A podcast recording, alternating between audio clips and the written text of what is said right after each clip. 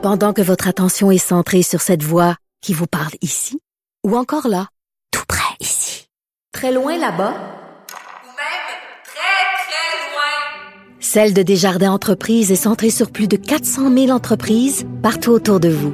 Depuis plus de 120 ans, nos équipes dédiées accompagnent les entrepreneurs d'ici à chaque étape pour qu'ils puissent rester centrés sur ce qui compte, la croissance de leur entreprise.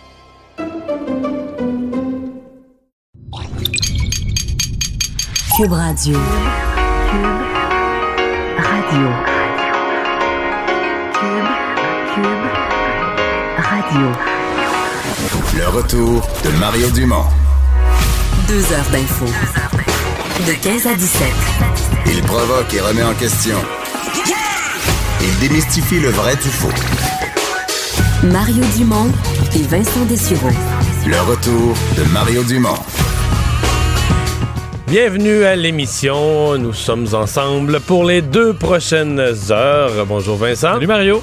Ça va bien? Ça va très bien. Oui. T'es rendu habitué de faire euh, face au vent de face? Hi! J'avais mal aux tempes en arrivant tantôt.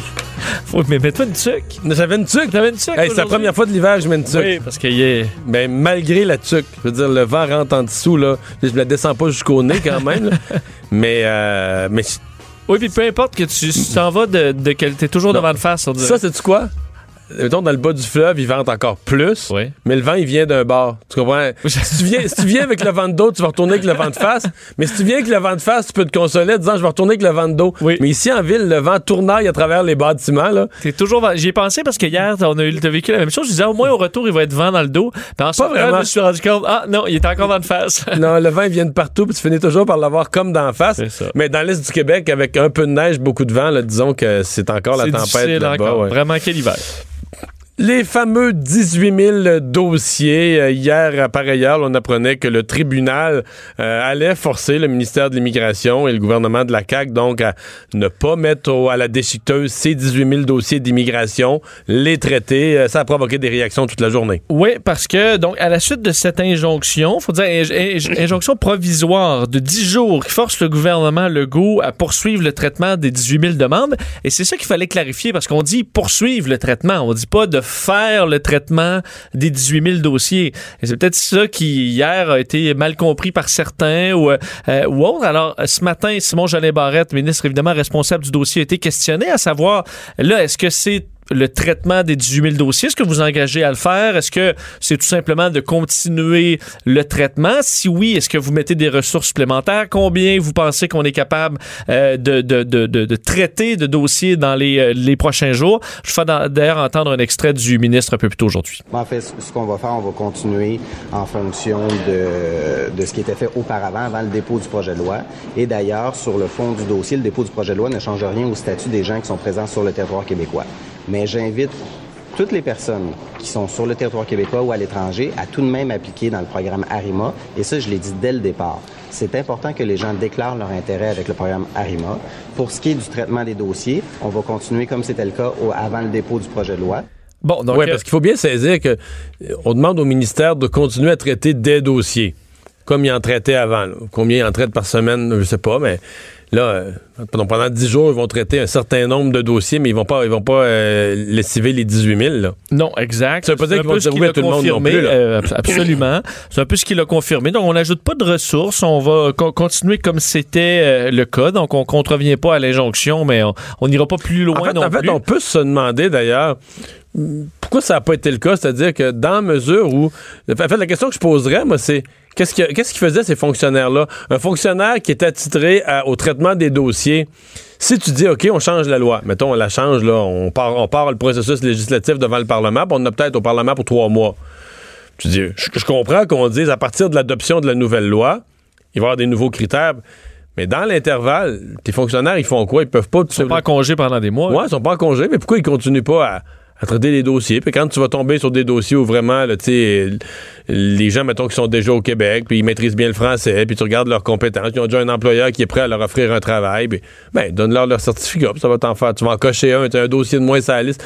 Je comprends un peu mal, effectivement, pourquoi, tu sais, à- pourquoi on aurait tout paralysé, là? Parce que je comprends qu'on dise, là, on n'aura plus les mêmes critères dans l'avenir, ce sera plus premier arrivé, premier servi, ça va être en fonction des besoins du marché du travail. Mais bon. euh, mais tout ça est bien compliqué parce que Oui. on nous dit premier, on nous dit l'ancien système c'est premier arrivé, premier servi. Mais ceux qui ont déposé leur demande, mettons en 2006, là, ils disent qu'il y en a qui ont des demandes qui ont plus que 10 ans. Mais ils Comment sont- est-ce possible si on suit cette logique-là? Mais oui, c'était pas premier arrivé, premier servi. Il y a des gens, des gens qui ne respectaient pas les critères. Il y a plein de monde qui sont passés devant eux déjà. Là. Euh, ben, on Je pense qu'on dirait que tout le monde joue ses mots pour garder ce dossier-là bien compliqué. Puis les avocats de l'immigration, eux autres qui sont l'autre côté de la clôture, c'est sûr que autres, ils veulent garder les portes plus grandes ouvertes possibles. Ils veulent le plus. Autres, plus il y a d'immigration, plus il y a de dossiers, puis plus des dossiers passent, euh, plus ils font des revenus. C'est sûr. D'ailleurs, eux évaluaient, euh, l'Association québécoise des avocats et avocates en droit de l'immigration, qu'on évalue entre 1000 et 2000 dossiers qui peuvent être traités en un mois. Alors, c'est après le rythme qu'on devrait avoir selon eux. Alors, ben, ça va, euh, moi, ça va se pas, poursuivre. si on peut en traiter 1000, là, je serais pas contre ça. Tu sais, je veux dire, plutôt que des fonctionnaires fassent rien. Là. Effectivement, d'ailleurs, on le dit qu'il qu'il manque, qu'il manque, manque Manque de main-d'œuvre. main-d'œuvre. Ben oui, ben oui, Alors, il y a des dossiers qui, qui peuvent être très utiles. Une énorme nouvelle euh, à la SQ si t'allais pouvoir le... À la SQDC. Vincent, oui. Une énorme nouvelle à la SQDC. Oui, euh, vous l'attendiez peut-être tous. La SQDC sera maintenant ouverte les mercredis. Euh, donc, on change à nouveau l'horaire des SQDC qui avait été fermé, euh, en fait, entre le lundi et le mercredi. là. donc, ouverte du jeudi au dimanche à la suite de la pénurie. Il faut dire, après quelques heures à peine après l'ouverture, euh, on, On sait- commençait déjà à manquer de commençait produits. déjà à manquer de produits et ça a duré très longtemps. Ça dure encore, mais on dit que euh, l'inventaire s'améliore. Alors, vu l'amélioration de cet inventaire, euh, on a annoncé sur la page Facebook aujourd'hui de la Société d'État que les succursales allaient donc être ouvertes du mercredi au dimanche de 10h à 18h. Euh, bon, on se souvient qu'on l'avait annoncé que ça allait prendre du temps parce que les compagnies qui font pousser du, du- du pot, là, ça pousse pas en dedans de deux jours. Non. Alors, évidemment, de il y a un nouveau fournisseur là, à la SQDC, la, la compagnie, j'oublie le nom, mais la compagnie de, de Guy La Liberté. qui, qui s'ajoute. Ouais. Bon, tu vois, c'est Compagnie, en fait, pas, la, pas juste à lui, la compagnie, je vais dire, dont Guy La Liberté est un des actionnaires. Parce qu'il faudra, on ouvre de nouvelles succursales aussi. Alors ça, ça va, évidemment, il va y avoir de l'intérêt quand même euh, là. D'ici l'été, trois succursales euh, vont ouvrir, Brossard, Joliette et Gatineau. Et on prévoit l'ouverture Toujours de pas au 20 Saguenay. Saguenay-Lac-Saint-Jean. Non, c'est pas là. Il faudra attendre. euh, en fait, d'ici mars 2020, il y en aura 28 de plus. Euh, ben, évidemment, ça va prendre du produit. Et là, est-ce que, est-ce que par contre, on a perdu, on veut être rentable d'ici 14 mois, là, c'est toujours l'objectif de la société d'État. Mais là, euh, est-ce que les consommateurs vont s'être tout simplement habitués à jamais aller là? On a quand même un peu, peut-être manqué une partie du bateau, là. Les gens vont commander par Internet, vont être habitués de faire autre chose que d'aller- de se rendre là. Ouais. Mais peut-être que dans une lutte à long terme au marché noir, puis à remplacer le pusher de coin de rue qui se qu'il faut être présent partout. là. C'est probablement ça la- le raisonnement. Euh, annonce euh, du, euh, de la ministre Marguerite Blais ce matin du gouvernement concernant les soins bucco-dentaires. Oui, un investissement de 10 millions de dollars par année pour améliorer la santé bucco-dentaire des résidents en CHSLD. Selon bon, plusieurs, ce, ce service-là était, l'offre était inégale, insuffisante dans bien des cas ou carrément inexistante. Alors, le programme québécois de soins bucco-dentaires et de soins d'hygiène quotidien de la bouche euh, va s'occuper, en fait, d'apporter, on dit, réconfort et bien-être aux aînés et leurs familles. Programme donc annoncé par le gouvernement du Québec euh, aujourd'hui qui va viser une approche de collaboration, dit-on, et de concertation interdisciplinaire. Ce que ça veut dire, c'est qu'il y a des infirmiers, infirmières, euh, auxiliaires, des préposés aux bénéficiaires, des dentistes, denturologistes, des hygiénistes dentaires qui vont bon, travailler de pair pour améliorer la situation dans les CHSLD. 42 hygiénistes dentaires qui vont être engagés et vont se déplacer dans les CHSLD pour offrir le service. Euh, et à la question, à savoir ben, comment on veut faire ce service-là alors que on, on donne même pas, dans certains cas, un bain aux résidents? On arrive toujours avec ce, cet exemple-là du bain. Ben, ce que dit Mar- Marguerite Blais aujourd'hui, la ministre responsable, c'est que ça se ferait pas d'un coup de baguette magique, mais qu'à une vision à plus long terme, on allait pouvoir euh, y arriver. Et on va tout de suite en discuter avec Diane Duval, qui est la porte-parole de l'Ordre des hygiénistes dentaires du Québec. Bonjour, Madame Duval. Oui, bonjour, Monsieur Dumont. La, la ministre n'hésite pas tellement à dire qu'on a beaucoup négligé la, la santé dentaire, la santé bucco-dentaire de nos aînés. Vous partagez ça? Ah, absolument. Écoutez, ça fait 30 ans euh, à l'ordre des hygiénistes dentaires qu'on milite pour que euh, les gens les plus vulnérables, dont nos aînés qui sont euh, présentement en CHSLD, puis aussi dans l'angle mort, les personnes les plus jeunes qui y sont, qui y résident, ben, qu'il y ait des soins bucco-dentaires. Puis vous avez raison, là, puis la ministre elle avait raison, c'était quasi inexistant, là, l'initiative ici et là, mais il n'y avait pas de programme national. OK. Donc, dans les faits, j'essaie de, me faire une idée, puis ça n'a pas l'air clair. Dans les faits, qu'est-ce qu'il y avait? Est-ce qu'il y avait, pour les personnes, par exemple, qui sont pas capables d'elles-mêmes, les personnes inaptes à s'occuper d'elles-mêmes, est-ce qu'il y avait un brossage des dents par jour? Même pas? Est-ce qu'on a un portrait un peu du, minimum qui se faisait? Ou est-ce ça se peut pas qu'il se faisait rien? On devait brosser un petit peu les dents des gens, je sais pas, au moins une fois de temps en temps? Oui, ben, euh, comme je vous disais, c'était des, initiatives locales. Parfois, il y avait des brossages, mais la plupart du temps, là, je vais vous dire, franchement, il n'y en avait pas. Les aînés, ben, ce sont nos, euh, ce sont notre notre catégorie de population qui n'ont pas eu des soins préventifs. Alors, des fois, les situations arrivaient aussi avec euh, un déficit en hygiène dentaire, n'ayant pas eu de nettoyage dedans. Alors, tout ça, ben, évidemment, ça avait un effet démotivant pour les préposés, non pas parce qu'ils ne voulaient pas aider, mais euh, la tâche était trop importante à faire. Donc, avec un programme comme celui-là, puis avec la part des hygiénistes dentaires, comme un peu dans l'équipe de soins, ben, ils vont pouvoir faire le nettoyage de base, puis après conseiller aux préposés les meilleurs outils pour pour, euh, pour garder là, euh, cette hygiène dentaire-là chez la personne. Mm-hmm les, personnes hébergées en CHSLD, c'est quoi le portrait? Parce que là, on est. d'une génération à l'autre, ça a changé. Il fut une époque où la grosse majorité des aînés, on se le cachera pas, il n'y en avait plus de dents dans la bouche. Il, avait, avait vécu à une époque où à un moment donné, il arrivait, il y avait des problèmes de dents, puis on allait chez le dentiste, puis arrache, moi tout ça. Là, euh, bon, puis là, au fur et à mesure que les années ont avancé, euh, on a arrêté de faire ça, puis on s'est rendu compte que les dents, c'est précieux, puis on n'arrache pas, même si on a un problème avec une ou deux dents, on n'arrache pas toute la dentition. Mais euh, ceux qui sont aujourd'hui, le portrait que vous avez, vous, de ceux qui sont aujourd'hui dans les CHSLD, euh, c'est quoi le ratio de ceux qui ont leur propre versus ceux qui vivent complètement avec des prothèses? Oh, c'est difficile à dire. Je vous dirais là que euh, je n'ai pas de pourcentage à vous fournir, mais de plus en plus, ils arrivent avec leurs dents naturelles, du moins en partie. Oui, c'est ça. C'est que la, génération qui faisait tout arracher disparaît là, progressivement. Là, hein? Progressivement, bien que ça prend quand même de l'entretien des prothèses, mais il en reste pour moins qu'ils ont gardé leurs dents naturelles, puis c'est pas évident à entretenir. Alors, et puis en même temps, je dois vous dire que tout découle de l'hygiène dentaire. Hein, parce que si on n'est pas capable d'entretenir ça à l'intérieur euh, des résidences en CHSLD, ben souvent il y a d'autres infections opportunistes qui arrivent, euh, des champignons, la, la sécheresse de la bouche qui est occasionnée par la prise de médicaments. Tout ça, ça contribue à un ensemble de facteurs qui peut euh, effectivement conduire une personne aux urgences parce qu'elle a aspiré le flot de bactéries. Il faut voir à l'hygiène dentaire, puis dès leur admission, faut faire un bon nettoyage dedans parce que c'est ça qui fait défaut, c'est ça qui entraîne des problèmes. Hmm. Le manque d'hygiène bucco-dentaire qui se fait pas et qui doit se faire en CHSLD. Et on est très heureux de l'annonce de la ministre parce que l'hygiéniste dentaire va avoir un rôle important. Dans les études, là où ça s'est fait, ça a eu un impact positif sur, l'hygiène buccale. Est-ce qu'ils vont vouloir y aller, vos hygiénistes dentaires? On se posait la question euh, ici tantôt entre, euh, avec l'équipe à Cube. On se disait, ouais, une hygiéniste dentaire qui, qui, commence dans le métier, si elle a le choix d'aller faire euh, du milieu scolaire avec des, des, des, des, enfants ou aller faire des, dans une belle clinique avec les beaux fauteuils en cuir ou aller en CHSLD. Est-ce est que, non, mais on dit qu'il y a tellement de difficultés de recrutement de la main-d'œuvre ces années-ci. On dit qu'on est en pénurie d'hygiénistes dentaires euh, dans plusieurs régions. Est-ce qu'on va en trouver qui vont vouloir y aller?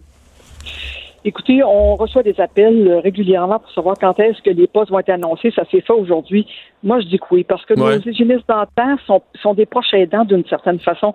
C'est un professionnel qui, qui, qui est déjà formé pour aider, seconder, éduquer, supporter.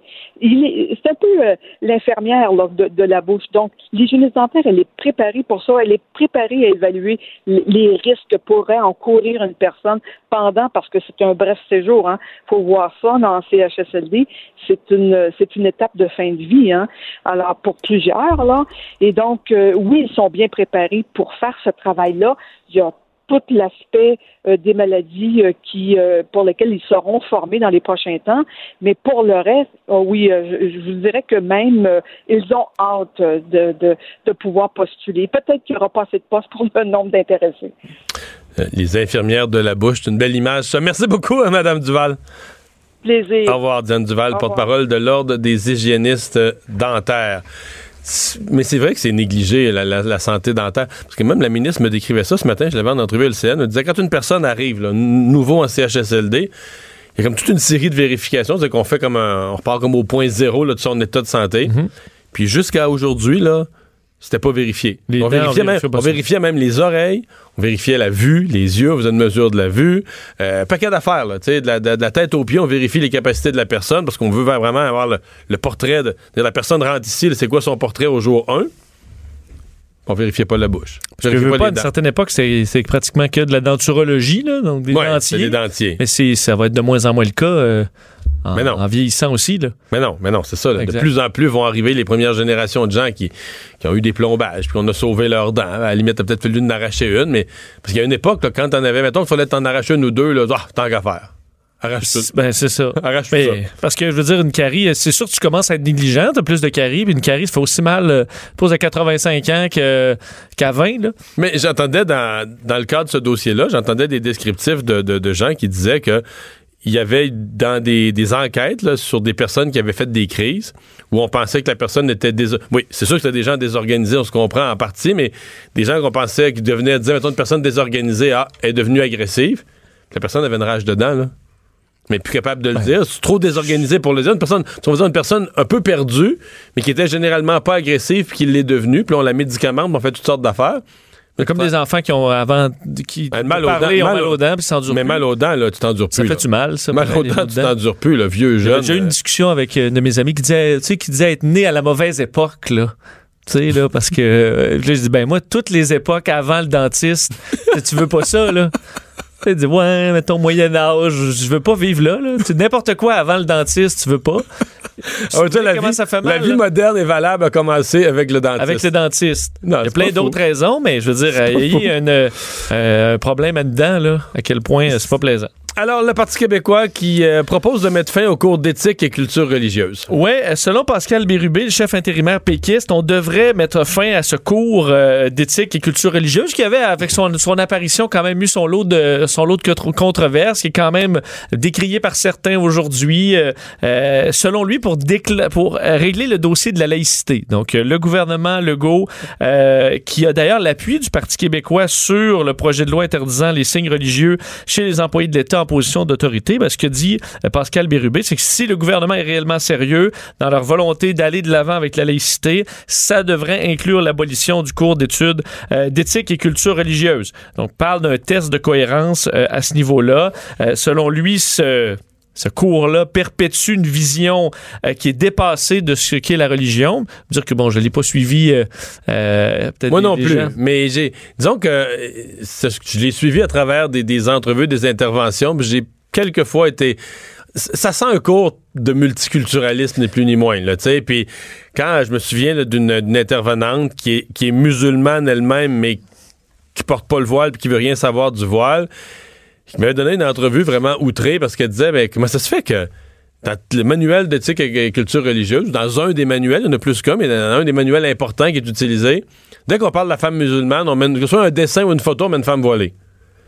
Comme ben, c'était la seule option. Alors que la majorité des femmes musulmanes au, Québec, au Canada, sont pas voilées, là. Mais là, en même temps, tu comprends que si tu veux illustrer quelque chose, là, tu mets le voile, ça met une illustration. Mais elle, elle disait, oui, mais là, le jeune de 7 ans, là, il y a un fond d'eux, là. Tu dis quoi, une femme musulmane, une femme voilée, tu sais, je dis, oui. Est-ce que ça devrait être plus Moi, je comprends que l'histoire des religions, là, pour comprendre qu'il y a des religions dans le monde, que ça peut, représente à peu quoi leur croyance. Mais est-ce qu'on devrait faire un cours d'histoire de plus là, sur, sur la façon Est-ce que éthique et, religion, tu sais, religion, histoire, tu là, effectivement, est-ce que tu rajoutes un cours d'histoire, mais puis que tu mets un cours d'éthique là, sur la vie euh, en général, mais que ça devrait être séparé?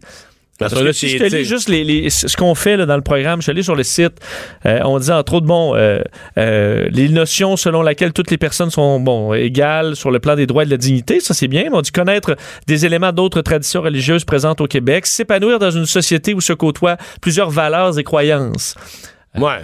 Mais ça, ça c'est profond parce que tu sais, dans les politiques du Québec, techniquement, exemple en immigration, tu, oui, tu veux d'être vivre dans une société où il y a plusieurs tendances et croyances, puis tout ça, mais où quand même il y a euh, une espèce de, de, de, peuple fondateur, pas sur le plan religieux, mais il y a une, il y a une langue commune, c'est le français.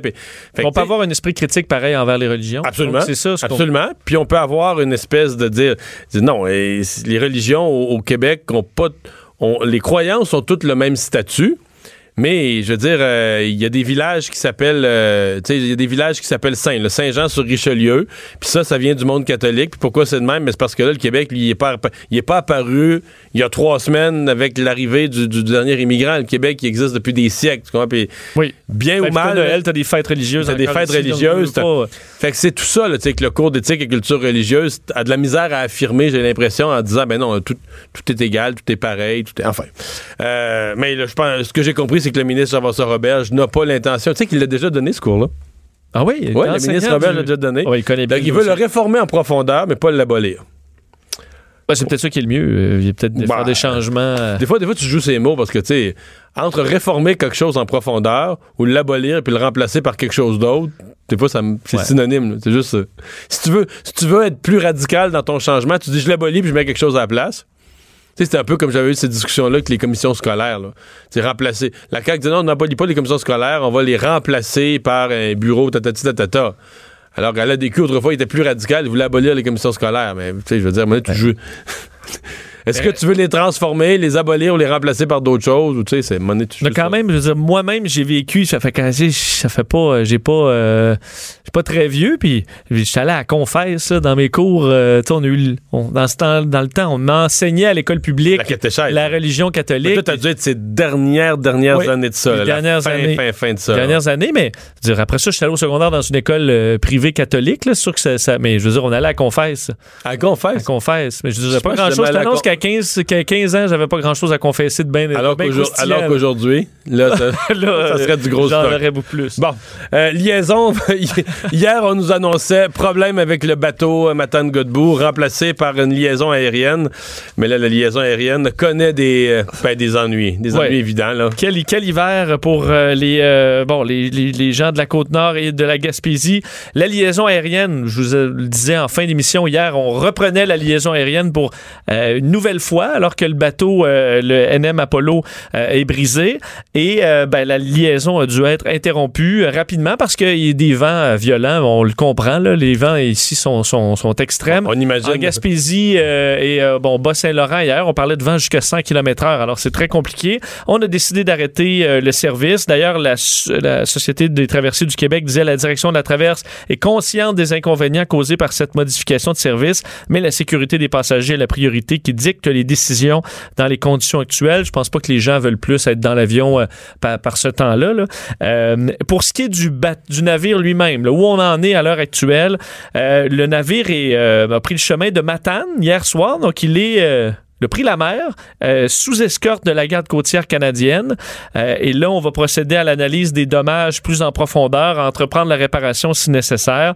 Alors, est-ce qu'on on en a pour combien de temps? Si on ne le sait toujours pas, on va faire l'analyse Ben, euh, sur place. En fait, euh, une des questions qu'on se posait hier, on a quelqu'un qui nous a écrit et qui nous reposait la même question, c'est que un choc violent arrive sur le bateau, perce la coque, donc là, tu es pris avec un trou là, important sur le côté du bateau, un trou de 6 pieds de large. Mais quand tu cognes aussi fort, là, que ce soit un véhicule, un automobile, n'importe quoi, tu dois quand même te questionner à savoir la, la structure elle-même. Comme là, ça, ça, c'est la. Ben, c'est que le nez se s'ouvre. Euh, pour, Pour laisser passer les voitures. Et ce, type de navire-là euh, ne se fait plus pratiquement parce que ça représentait un- une, une- une- pas une faille, mais disons un danger supplémentaire parce que si cette porte-là est endommagée, le nez du bateau, ben, euh, le, le navire L'eau prend l'eau euh, tout d'un coup. là. Il y a d'ailleurs eu un, euh, un navire qui est un naufrage célèbre avec ce type de navire-là. Alors, est-ce que, même si le trou est vraiment plus haut que la ligne de que la flottaison, structure a été affectée, la penture de la. si la penture de la porte est tordue un peu, ben là, on a un sacré problème parce qu'il faudra réparer ça. Et là, c'est des réparations pas mal plus imposantes.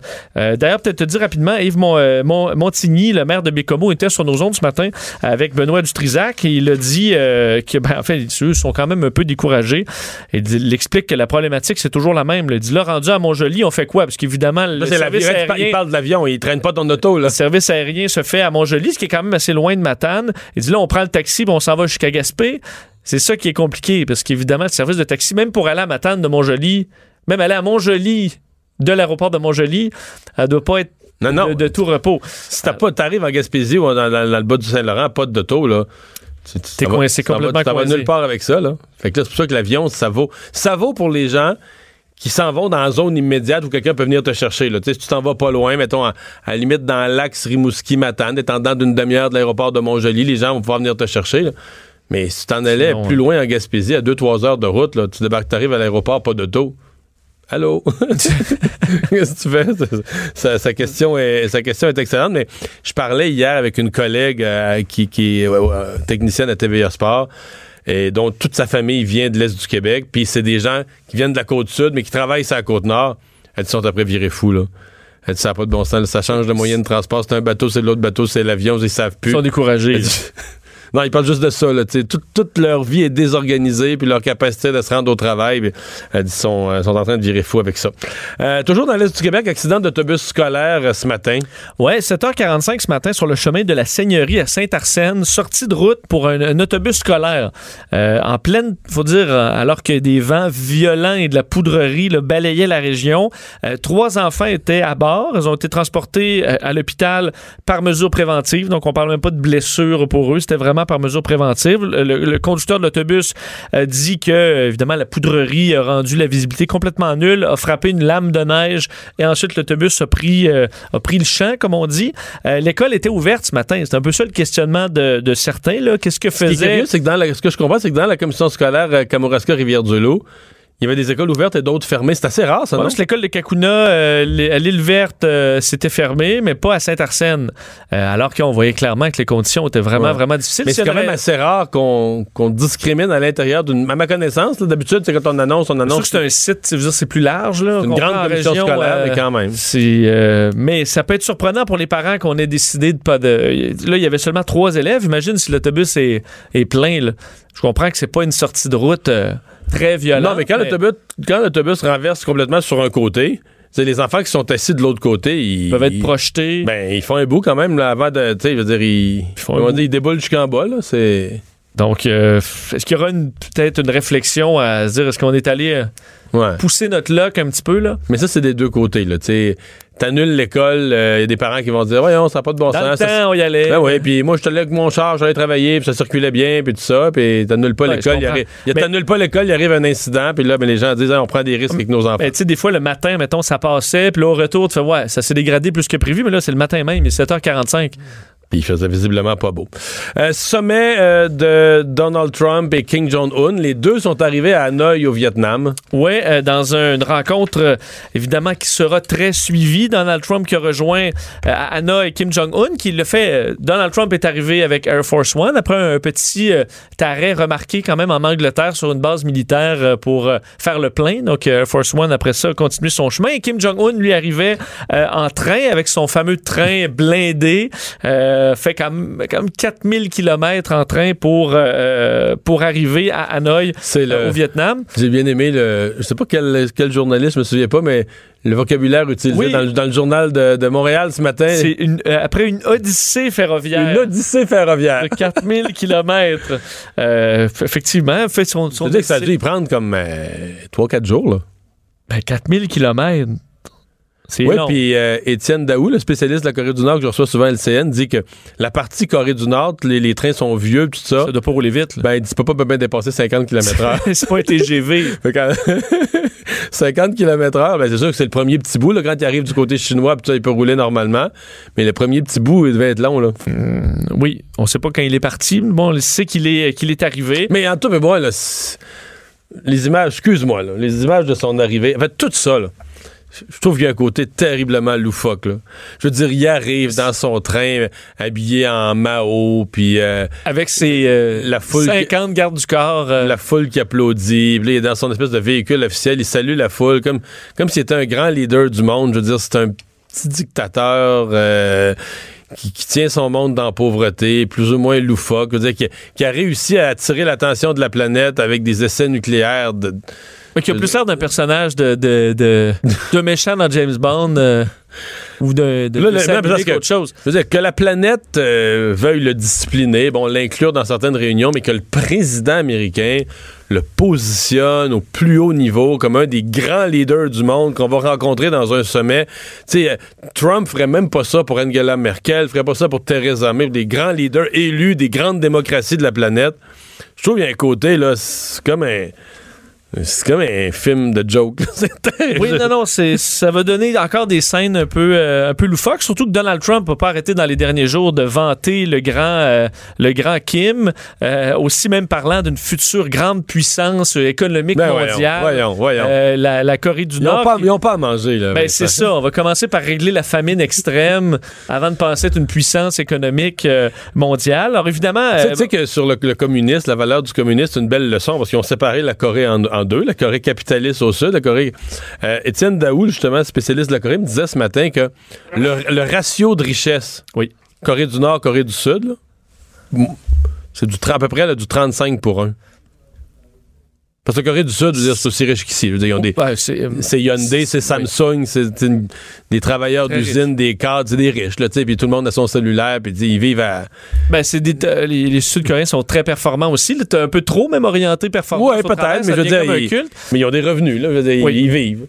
Ben, c'est un peu comme euh, 35 Berlin-Ouest puis Berlin-Est aussi. Mais c'est quoi? C'était un bel exemple? C'était du 4 pour 1. Oui. L'Allemagne de l'Est, c'était quatre fois, le revenu moyen était quatre fois moins riche que l'Allemagne de l'Ouest. Ce qui fait que dans la réunification de l'Allemagne, le rééquilibrage, tu avais du monde quatre fois plus riche, le rééquilibrage beaucoup plus difficile encore. Si tu faisais, Ouais. parce que là, il y a, Là, il y a des sanctions économiques qui se sont Ouais, ajoutées. euh, la misère qui sont complètement fermées du, du reste du monde. Euh, donc, euh, on- donc aujourd'hui et demain, euh, le rendez-vous, enfin, mercredi et jeudi, le rendez-vous euh, entre les deux euh, qui va se faire. Euh, Donald Trump a tweeté quand même aujourd'hui en remerciant tout le monde pour cet accueil formidable à Hanoï. il a salué les foules énormes et tant d'amour. Donc, so much love. Alors qu'il y avait des plusieurs curieux, évidemment, qui se sont euh, amassés sur le bord des routes avec des drapeaux soit vietnamiens, euh, nord-coréens ou américains. Alors, évidemment, on veut s'engager vers la dénucléarisation, mais ça, c'est pas fait. Surtout que leur version de ce qu'est la dénucléarisation des, n'est pas nécessairement la même entre Américains et euh, Nord-Coréens. Mario Dumont. Il s'intéresse aux vraies préoccupations des Québécois. La santé, la politique, l'économie. Jusqu'à 17. Le retour de Mario Dumont. La politique, autrement dite. Élection partielle euh, hier. euh, tous les partis en ont gagné une. euh, Oui, ça. oui, les gens ont trouvé- principaux partis. Tout le monde y a trouvé un peu son, son compte, mais celui qui était assurément le plus nerveux, c'est Jagmeet Singh, le chef néo-démocrate, qui jouait en grande partie sa, sa carrière politique hier et qui, va, qui a finalement gagné son pari, qui va siéger à la Chambre des communes après sa victoire dans la circonscription de Burnaby Sud en Colombie-Britannique. Son, par- son son parti, par contre, qui subit quand même une, une défaite, perdant euh, Outremont aux mains des libéraux. Alors, quand même, un Ouais. siège... hein, Mais, mais moi, tu vois, j'ai vu autrement. Pour moi, autrement, c'est sûr que les libéraux allaient le gagner.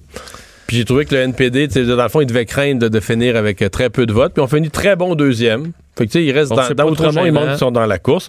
Euh, Est-ce que le NPD est reparti sur la bonne voie? Alexandre Boulris, député du NPD de Rosemont, la petite patrie, est avec nous. Bonjour. Oui, bonjour, M. Dumont. Je vous la pose la question. Ah, Est-ce que l'optimisme question- est revenu? Ben, comme on, comme on dit en anglais, euh, ça se peut que on a déjà pesé sur un bouton reset euh, hier avec l'élection du chef à Burnaby Sud, son entrée à la Chambre des communes bientôt. Euh, puis en ce qui concerne le Québec, Jack Meeting va être à Montréal la semaine prochaine, puis on va faire une, on va faire des annonces en, ce qui concerne notre plan puis nos propositions dans notre relation avec les, les Québécois et les Québécoises. Fait que oui, il y a, un mouvement là, qui se passe là en ce moment. Ouais. Parce que ça.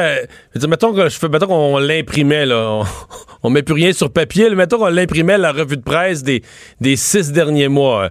Euh, candidat qui se représente pas, le chef qui se trompe dans une entrevue qui est pas au courant de quelque chose, euh, des mauvais sondages, un autre mauvais sondage, le financement qui rentre moins. Euh, ça. Ça veut dire qu'il fallait avoir la coin dure, là. Ah, mais on a la coin dure au NPD. On fait pas ça parce que c'est ça va être facile, puis on a des euh, on a des, des passes à palette là. Ah, mais c'est sûr que hier, euh, une victoire éclatante du chef, euh, bon discours qu'il a fait également là- là-bas. Le fait qu'on a fait une bonne campagne avec Julio Sanchez. Hier, il y avait 150 bénévoles sur le terrain pour faire sortir notre vote alors qu'on gelait là. Il vantait ou en plus pour écorner les bœufs. Et, euh, et- et je pense qu'avec un résultat de 27% est-ce que j'aurais préféré qu'on qu'on conserve Outremont? Bien sûr, évidemment. Euh, mais M. Molker est quelqu'un de difficile à remplacer. Julia Sanchez est une super bonne candidate. Puis là, on a vu là, que dans certains coins du Québec, dans certains coins de Montréal, on a des, on a des racines. 27% c'est pas euh, anodin. C'est parce qu'il y a des gens qui se reconnaissent dans le NPD puis qui veulent qu'on soit là puis qui voient le rôle qu'on a à jouer sur la scène politique fédérale. Comment vous avez interprété? Parce que vous avez fini bon deuxième, puis moi j'ai trouvé que c'était plutôt une bonne performance, là, je l'ai dit publiquement, parce que moi j'aurais, si j'avais été vous, j'aurais eu la crainte dans Outremont. Tu sais, des fois après. Après un candidat fort comme Thomas Mulcair, des fois pour un parti, ça se liquéfie dans un comté, là, tu comprends? Donc c'est pas arrivé pour vous, vous avez maintenu une base. Ceci dit, celui qui finit troisième derrière vous, c'est pas le bloc, c'est pas le conservateur, c'est le Parti vert. Et vous qui aimez parler d'environnement, puis de- vous, vous devez quand même être un peu déçu de ça, de dire, tabarouette, si on avait eu les 12-13% du Parti vert, vous auriez été là, à un poil de la victoire, là. vous auriez été à quelques dizaines de votes de la victoire. Oui, effectivement, mais on, le- on le sentait vers la fin sur le terrain. Euh, moi, je porte-parole en environnement, fait que c'est sûr que c'est un sujet que je privilégie, puis je pense que c'est une faiblesse des, des libéraux euh, pour, pour une bonne partie de la gauche puis des environnementalistes. Mais quand on leur disait, regardez, ça n'a pas d'allure, les libéraux respectent pas leurs promesses en environnement, puis en plus de ça, ils ont pris 4,5 milliards pour acheter un pipeline. Les gens disaient, c'est vrai, vous avez bien raison, je suis fâché contre eux, je vais leur envoyer un message. Je dis, ah, vous allez voter pour nous. Ben non, je pense que je vais voter pour le Parti vert. Et là, c'est vrai qu'il y a, un- il y a il Mais peut là, si avoir un ça, danger, si ça arrive dans, ouais, c'est ça, si ça arrive dans trop de comtés, une partie de, Euh, une oui. partie de vote qui irait à vous va aller au Parti vert? C'est c'est ce c'est vraiment ce qu'on a vu là. On a vu des votes qui auraient pu aller au NPD facilement, qui nous ont glissé entre les doigts, parce qu'il y a une espèce d'automatisme qui se fait dans l'esprit des gens. Ils disent, ben, si mon message c'est l'environnement, je vais voter vert, sans nécessairement regarder les plateformes, puis les contenus, puis tout ça. Puis il y en avait des fois qui trouvaient qu'on n'avait pas été si clair que ça sur l'environnement ou certains, certains débats aussi avec ce qui se passe dans l'Ouest. Fait qu'ils disaient, ouais, peut-être bien bonne en environnement, Julia Sanchez, puis vous autres, mais je pense que ça va être plus clair si je vote vert. Et là, il va falloir qu'on ait une réflexion, nous autres, comment qu'on aborde ça, parce que euh, dans le passé, c'est pas quelque chose avec lequel on avait dû composer. Le Bloc québécois, oui, on est plus habitué, mais là, le Bloc, il finit quatrième, il n'y a pas d'effet blanchette, ben ben, qui s'est vu dans Outremont, là, hier. Là, euh, les médias, on va vous laisser tranquille pendant un temps, là. sauf, sur une, sauf sur une chose, là. C'est votre chef, il va falloir qu'il soit bon. là. Parce que là, là, là, il y a un doute qui s'est semé. Euh, le fait qu'il n'était pas au courant de l'ambassadeur chinois, qu'est-ce qu'il avait dit? On dit, ben voyons, il lit pas les journaux. Après ça, la position sur le Venezuela, que c'est, que c'était mou un peu, pas trop. Là, on se dit, bon, il est OK, il s'occupait de son comté. Il y a peut-être un petit pardon là, qui est disponible, qui pourrait être possible. Mais là, euh, il faut que ça quand il se présente à la Chambre des communes, euh, il nous montre une maîtrise des dossiers, une connaissance des enjeux, une solidité face à Justin Trudeau. Êtes-vous confiant qu'il va nous livrer ça? Euh, moi, je sais que Jack Mitt est tout à fait capable euh, de le faire. C'est vrai qu'il y a eu des glissements dans les derniers mois, puis vous avez évoqué quelques quelques épisodes de ça. Mais euh, la Chambre euh, va arrêter de siéger vendredi, puis il y a deux semaines de, pause pour les euh, les relâches scolaires. Et ces deux semaines-là vont être consacrées vraiment à de la formation, du training, à éplucher les dossiers, à se pratiquer pour l'entrée à la Chambre des communes pour la période de questions.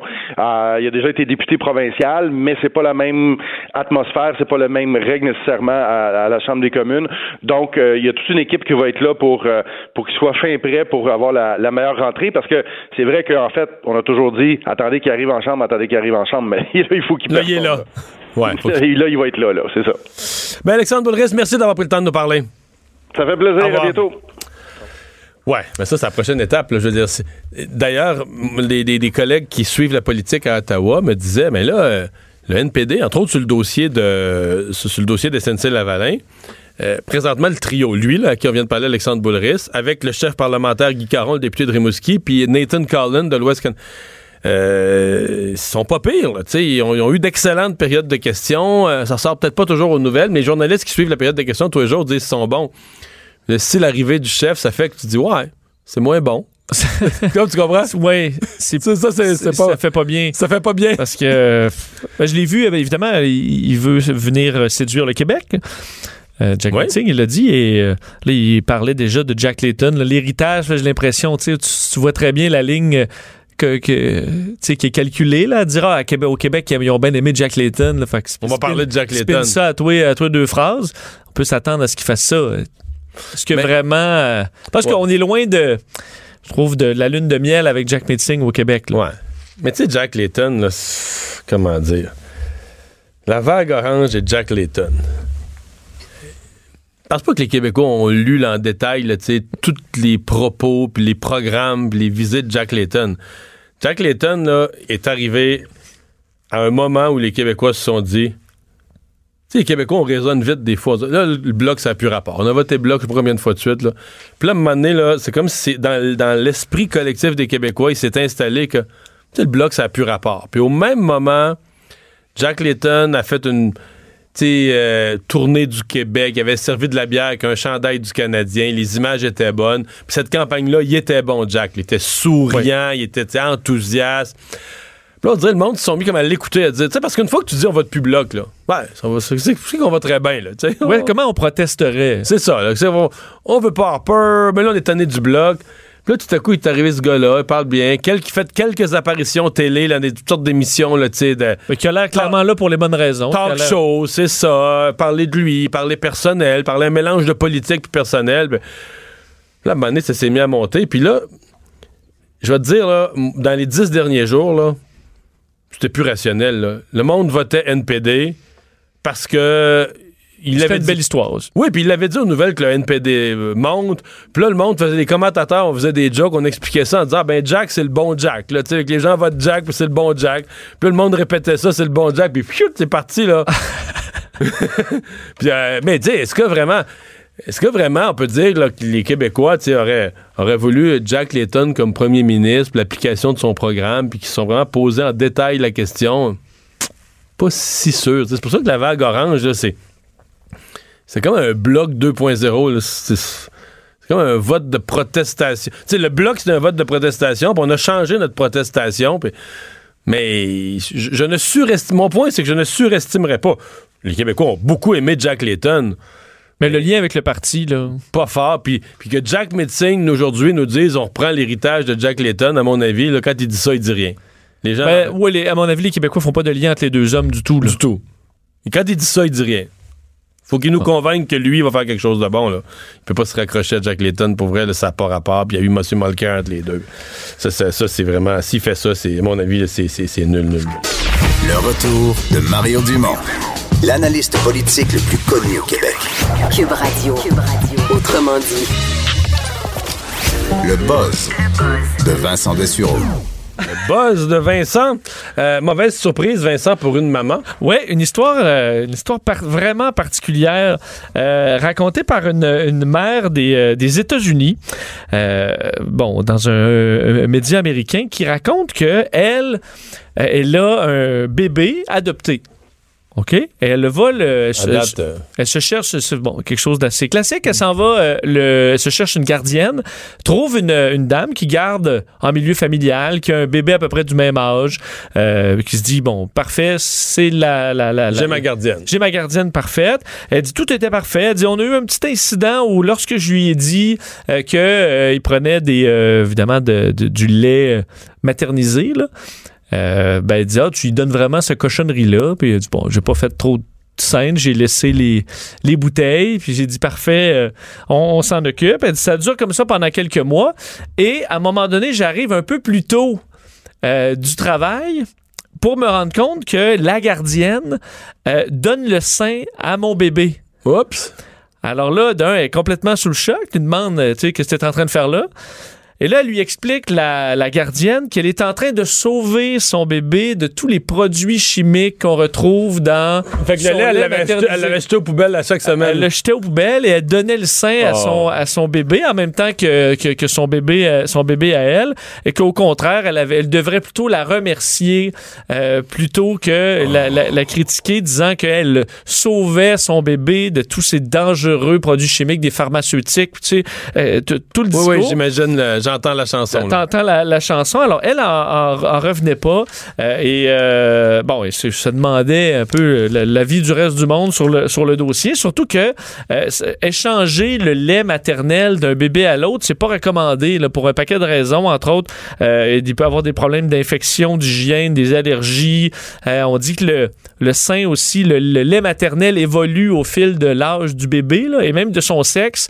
Et que tu peux pas... la, Mais les nourrices, autrefois, ils faisaient ça, non? Ouais, mais là... euh, À ce temps, faut plus faire ça. Non, OK. C'est Mais tout ça pour dire que c'est, as-tu pris un recours? Y a-tu une suite? Euh, on n'a pas la suite encore. euh, C'est pas encore arrivé. C'est juste l'histoire qui montre que des fois, euh, la- cette espèce de. Tu sais, ça devient une idéologie euh, dans certains cas. Oui, c'est sûr que si vous pouvez donner le sein euh, à votre enfant, euh, ben c'est parfait. Non, mais en fait, c'est parce que tu décides pas sur quelqu'un d'autre. là. Ben non, exact. Que la maman, dans ce cas-là, euh, était, était bien outrée. Est-ce qu'elle a mis ça sur Reddit, là, tu sais, le site où tu, Non, peux, ben c'est où ça. tu peux consulter, la- consulter toute la population pour savoir est-ce que les gens sont de ton bord C'est- ou contre C'est toi? vraiment le style de nouvelles qu'on Ça aurait été intéressant Ben, c'est de dans, un, mais dans un média réel, mais on n'a pas la suite. Est-ce que tu as un recours contre ça? Euh, je pense pas. Si j'en vois euh, ben, une suite, je t'en fais part. Les chiens euh, qui prennent pour vrai les traits de leur maître. Ouais, toi qui as un, un chien Ouais.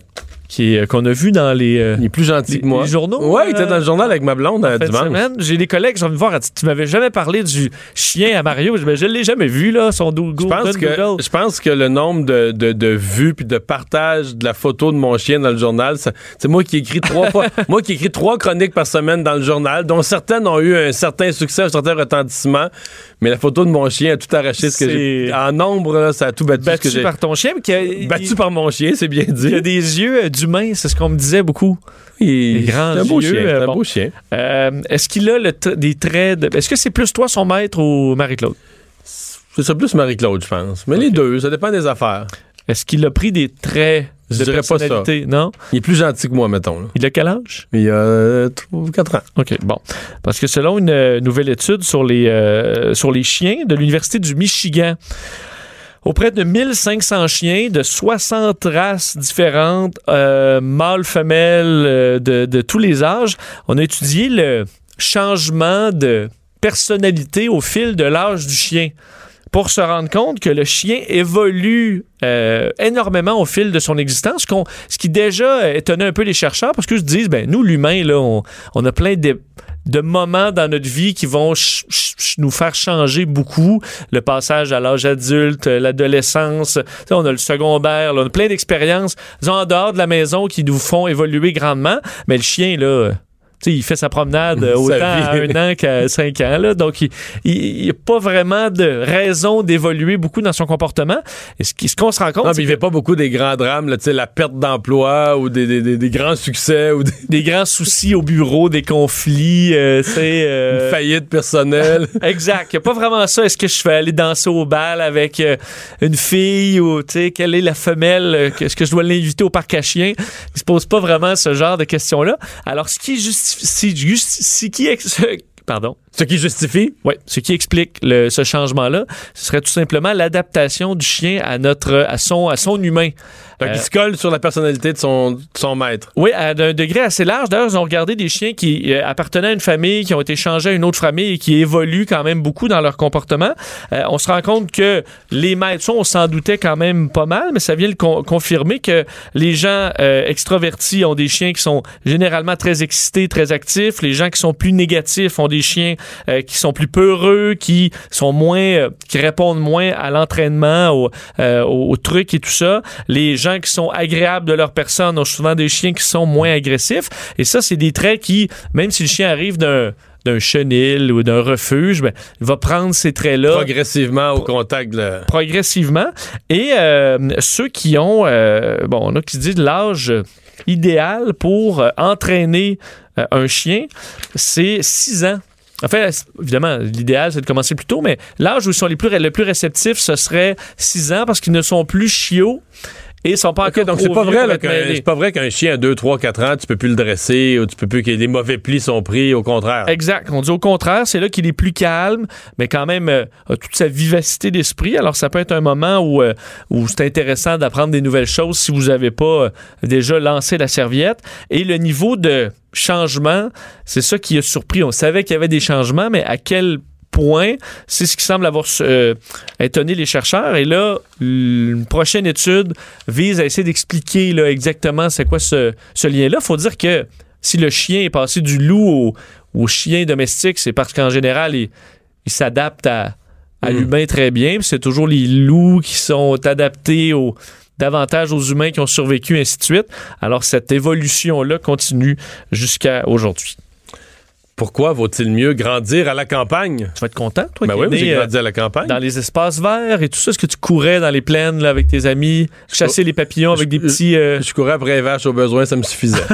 C'est moins romantique. Ouais, mais quand même. euh, euh, une étude auprès de euh, un- presque un million de Danois que je trouvais particulièrement intéressante parce qu'on est allé euh, avec des cartes satellites euh, entre 1985 et euh, 2013. Je suppose qu'en 85, on était plus dans les imageries aériennes là aussi. Mais euh, pour euh, évaluer les zones du pays donc euh, qui sont le plus verts. Et ensuite, on est allé faire le lien avec des, euh, des millions de, de Danois et leur niveau de maladie mentale, comme, OK. comme leur, euh, la dépression, mais C'est aussi pas l'indice du bonheur qu'on mesurait, c'est la maladie, euh, la- santé mentale. Dépression, schizophrénie, anorexie, et tout ça, 16 euh, problèmes de santé mentale les plus courants. Là, on sait que 450 millions de personnes à travers le monde souffrent de problèmes de santé mentale de cette nature-là. Et ce qu'on se rend compte à l'université de Aarhus du Danemark, c'est que les, les gens qui sont qui ont grandi Tu prononces pas les deux. hein. Je suis allé à Aarhus. ah bon tu vois merci Aarhus, c'est c'est un peu difficile à dire, mais je sais que tu Aarhus, prononces. parce qu'il y a un petit H aussi Ouais, mais tu prononces pas les deux A, ça, je suis sûr. merci mon danois est dans les plus limités C'est dans, dans le nord, euh, c'est une magnifique ville. et le l'université? L'université, je suis pas allé. OK, bon. Je suis pas allé à Je l'université. peux pas tout faire non Je suis allé au pub Sherlock Holmes à Darus, par exemple. Magnifique pub où il y avait du, euh, du karaoké. Du karaoké dans un bar sur Sherlock Holmes? Ouais, un pub Sherlock Holmes, il y avait du karaoké, mais c'est parce que tu tu t'arrives pas au point, là. C'est que c'est du karaoké en danois, là. Oh! Fait que là, tu comprends, la fille se présente. Puis, mettons, une Ah, chanson mais il sur- pas genre à Will Survive? Oui, c'est ça. en Une sur, une sur cinq, mettons. Une sur cinq, à un moment donné, il arrive, mettons, c'est un bel exemple, Will Survive, puis là, c'est écrit en anglais, donc là, tu peux Là, lire tu sur- suis. Là, tu suis, là. Puis là, la personne d'après arrive, puis là, elle dit en, da- en danois, mettons une telle chanson, puis là, ça apparaît écrit en danois. C'est l'équivalent de ceux Mais là, tout le monde- puis, euh, c'est provocante de Marjo, là. Wow, des chansons. bah, Même, je pense que leur folklore est quand même plus fort que le nôtre. C'est que tu dirais quasiment qu'il y a de la bottine souriante, là. Puis là, tout le monde chante dans le bar, tout le monde connaît les paroles, personne regarde l'écran, tout le monde sait les paroles par cœur. Ça doit être divertissant quand même. C'est ça, sauf que tu comprends rien. Tu dis peut-être sont en train de chanter, euh, de rendre hommage à la prendre une brosse puis prendre un coup. Peut-être c'est une chanson d'amour, peut-être c'est n'importe quoi. On sait pas ce que- on sait pas ce qu'ils chantent, mais ça a l'air. C'est comme euh, ouais, des chansons en anglais quand tu comprends pas l'anglais, là. Tu, Ouais, tu ouais. tapes du pied Mais quand en même. tu- Ouais. Oui, je, avant, en, en- je te dirais qu'en danois, il n'y a pas beaucoup de mots pareils. Tu comprends Non? Ben, comme en Islande. En Islande, Non, en Islandais, tu comprends rien peux du tout, que son- on, parle pas mal de zéro. Mais euh, ce que je veux dire, c'est que oui. les gens qui euh, grandissent dans des zones vertes, là, donc en campagne, euh, vraiment en dehors des grandes villes, ont, et c'est ça qui est, qui est époustouflant selon cette étude-là, 55% moins de chances de développer un problème de santé mentale dans sa vie adulte. Donc, le, le taux de la différence, c'est pas 5% là. Même si tu déménages en ville après, si tu as grandi à la campagne, Oui, en- dans, ta, dans ta vie future, si tu as grandi en campagne, ben, évidemment, c'est en- ça devra être validé par d'autres études, mais c'est quand même une étude bien faite. Euh, 55% des euh, euh, moins de chances de développer un problème de santé mentale. Il faut comprendre qu'on se demande toujours pourquoi il semble y avoir une grande augmentation de problèmes de santé mentale. C'est peut-être justement parce qu'il y a de moins en moins de gens qui passent leur enfance à courir dans le bois, euh, euh, à s'amuser dans sur des grands terrains ou dans des euh, bon dans le- le- le- dans toute liberté.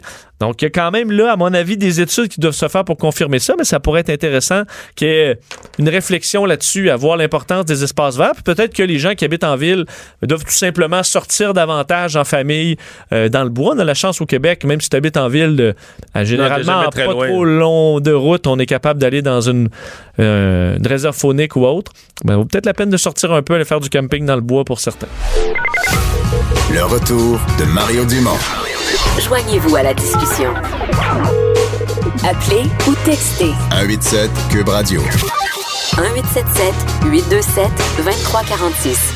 Moi, Vincent, je pense qu'on était tanné d'en- parler comme quelque chose qui s'en vient, qui s'en vient, qui s'en vient. Ce sera demain, 15h15, que la ministre, euh, ben, l'ex-ministre euh, Jody Wilson-Raybould va donner sa version des faits devant le comité parlementaire euh, de la justice. Oui, et elle l'avait dit, on se souvient de, bon, de, elle-même, Mme Raybould, qui avait dit vouloir donner sa vérité, le My Truth, mais elle pourra le faire demain en toute liberté, ou du moins liberté contrôlée, mais liberté quand même devant le comité euh, de la justice des communes. Donc, Justin Trudeau avait renoncé par décret hier euh, le privilège des communications entre clients et avocats, donc le secret euh, professionnel, au secret ministériel, donc pour permettre à la ministre, à l'ancienne ministre de la Justice, Jody Wilson-Raybould, de raconter sa version sur le dossier SNC-Lavalin. Donc, en fait, tout ce qu'elle ne peut pas dire sont des choses qui pourraient avoir un impact sur la cause elle-même devant le tribunal. Puis franchement, on n'est pas intéressé à ça. là. Nous, ça lui veut donne savoir- une grande liberté. C'est ça, on veut savoir est-ce qu'elle a eu. On n'a pas besoin qu'elle parle du fond du dossier. Est-ce qu'elle a eu, oui ou non, de la pression? Puis, tu sais, combien de fois le premier ministre lui en a parlé? Combien de fois Gerald Butts y en a parlé? Combien de fois le premier fonctionnaire y en a Sur parlé? quel ton, sur euh, quel quel, ton? mot employé? Puis, tu sais, dans le fond, euh, la vraie affaire, pour les gens qui vont surveiller ça demain, là, on va être en onde à cette heure-là, la vraie affaire qui serait, tu sais, les gens me posaient cette question-là, qui, c'est qui pourrait reprocher à M. Trudeau? La vraie affaire qui serait une bombe. Si elle veut mettre une bombe, là, si elle disait, à un moment ou à un autre, dans ces discussions-là, Trudeau ou Gerald Butts ou quelqu'un d'autre m'a menacé de perdre mon ministère. De, de- si tu veux, si quelqu'un y avait dit, là, si tu, si tu veux con- conserver ton ministère ou pour ta- le bien de ta carrière ou quelque chose qui va dans le sens de. Et il l'aurait fait par la suite parce oui, parce qu'elle a perdu son ministère. ministère. Fait que là, tu aurais une menace. On serait obligé de dire, OK. Là, c'est très grave. Ouais, là, euh, on, on- on lui a mis une menace, puis on l'a mis à exécution après. Est-ce qu'il s'agirait dans ce cas-là d'une entrave grave au processus judiciaire? Ugh. Là, euh, je vois. Ça ressemble. Ça ressemblerait à ça. Est-ce que ça serait au point où la GRC pourrait débarquer avec une enquête criminelle? Puis là, tu arrives dans des affaires graves. là. C'est, la police qui s'en mêle, puis ça devient un dossier criminel. Mais les, libéraux vont quand même. Je, pense que les libéraux disent publiquement, je pense qu'ils le croient, que ça va bien aller, que, que ça, on va en sortir comme un gros malentendu où il y a eu peut-être un peu de pression. On va être dans les zones grises. Les zones grises, mais elle, c'est une femme honnête, fait que la pression n'a pas aimé ça, qu'elle a démissionné, qu'on s'en sort dans une zone grise comme ça. Mais les libéraux doivent quand même avoir cette nervosité-là. Et moi, c'est sûr que si j'étais député de l'opposition, c'est la seule question que j'y poserais. Est-ce qu'à- moi, j'y demanderais, est-ce qu'à un moment ou à un autre, quelqu'un vous a laissé entendre que votre poste de ministre, votre avancement, votre carrière pourrait être influencé par la décision que vous prenez? Parce que si tu vas chercher un oui à cette question-là, oh. C'est le smoking gun. Oui, oui, c'est vraiment Euh, ça. Donc, euh, rappelez demain euh, à 15h15 euh, le, le témoignage de Mme Wilson-Raybould et à sa demande, elle aura un, un- un 30 minutes avant une déclaration préalable euh, pour euh, donc avant de répondre à ces questions. C'est long, ça. C'est exceptionnel. D'habitude, Emmanuel à travers me disait ce matin, moi, à Québec, j'étais habitué à des, 10, à des 10 minutes. de- avant de passer à la période questions-réponses, On un a 10 dit minutes de à 30 présentation. Emmanuel me disait, généralement, à Ottawa, c'est même moins que 10. C'est plus du 7-8. Donc là, elle, elle s'est réservé 30 minutes. Ah oui, t'en dis beaucoup en 30 minutes. C'est c'est-à-dire que tu fais toute une déclaration, là. Qu'est-ce qu'elle a temps à dire? C'est intriguant. Oui, effectivement. euh, bon, elle qui a, qui a confirmé qu'elle serait présente. Euh, donc, tout ça est confirmé pour demain. Et euh, Justin Trudeau, de son côté, ce matin, a dit que, bon, rappelez que c'était important d'entendre le témoignage de Mme Wilson-Raybould. Il dit il est important que les gens aient l'occasion de. Je pense que lui, il a dit que c'était important qu'on l'entende faire la lumière, mais il a surtout hâte que ça soit passé. Eh, Je pense que lui, c'est surtout ça. Il doit surtout dire, un peu comme une visite chez le dentiste. On dit c'est important d'aller chez le dentiste, mais en dedans, T'imagines le soir, là, après, une fois que c'est fini. en dedans de nous, on se dit, ouais, surtout hâte que ça soit passé, là, d'être revenu. Il a dit il est important que les gens aient l'occasion de témoigner ou de partager leur point de vue avec le comité. Comme nous l'avons dit, renoncer au privilège et au secret du cabinet est une chose que nous devons prendre très au sérieux. Mais je suis heureux que Mme Wilson-Raybould puisse partager son point de vue. Très heureux. Très, il est vraiment très heureux. Heureux, c'est le. D'après moi, là, si tu mesures son bonheur, il va être encore plus, encore Il est plus moins, heureux. moins heureux que les gens de Varennes. là. Ouais, ouais. Il va être plus heureux si ça s'est bien passé une fois que c'est fini. Euh, les recherches qui se poursuivent. Poursuivre à Saint-Alexis-des-Monts pour retrouver euh, la motoneigiste disparue depuis maintenant deux jours. Oui, on n'a toujours pas retrouvé le corps de la mère de famille de 55 ans disparue dans la rivière du Loup. Euh, bon, en fin de semaine, euh, après un accident de motoneige, on a retrouvé, on sait hier, euh, donc dans le coin de Saint-Alexis-des-Monts, le corps du jeune garçon de 11 ans. Euh, Aujourd'hui, en raison de l'amélioration des conditions météorologiques, un hélicoptère de la Sûreté du Québec a pu survoler les lieux euh, en matinée, question d'avoir une meilleure vision. C'est quand même de- étonnant qu'on ait recherche. parce qu'une motoneige, c'est gros, c'est lourd. C'est étonnant qu'on ait retrouvé une motoneige et pas l'autre, là. Surtout qu'on a retrouvé. Euh, mais ils étaient ensemble. Ils étaient sur la même motoneige, oui. ensemble. Euh, une Française en visite au Québec, on sait avec son mari et ses jumeaux. Hein, c'est, imagine un jumeau qui, euh, qui, est décédé, euh, emporté par la rivière en traversant une passerelle au-dessus de la rivière, c'est ce qu'on peut comprendre. La famille qui était accompagnée d'un guide, donc c'est dans ce qu'on, ce a su, entre autres, lorsque le drame s'est, produit ou qui se dirigeait vers la réserve faunique de Mastigouche. Un bon samaritain qui avait tenté de porter secours, tout comme le père qui, qui- a assisté à la scène sans pouvoir faire grand-chose. Alors, euh, recherches qui sont toujours en cours euh, au moment où on se parle. La ville de Québec, euh, qui, avec sa neige, en est rendue à parler d'un plan d'urgence. Oui, on a parlé aux gens de, au maire de Lévis euh, la semaine dernière qui eux aussi étaient en mode un peu euh, Mais eux, trouvé que- les moyens eux, du c'est le- bord. C'est le dépôt à neige qui déborde à Lévis. Là. On n'a Euh, plus de place à la mettre. Et à Québec, bon, ils ont des problèmes similaires. similaires. Partout à travers la ville, euh, les terrains euh, sont, sont débordés. Donc, les dépôts à neige, les bancs de neige ont des hauteurs vertigineuses. Euh, les camions de déneigement sont de moins en moins disponibles parce qu'on est à court de chauffeurs euh, qui travaillent évidemment en fou, mais ont un maximum d'heures à respecter. Alors, ça commence à être un peu la tempête parfaite pour Québec, sachant, pas, pas- sans faire de jeu de mots.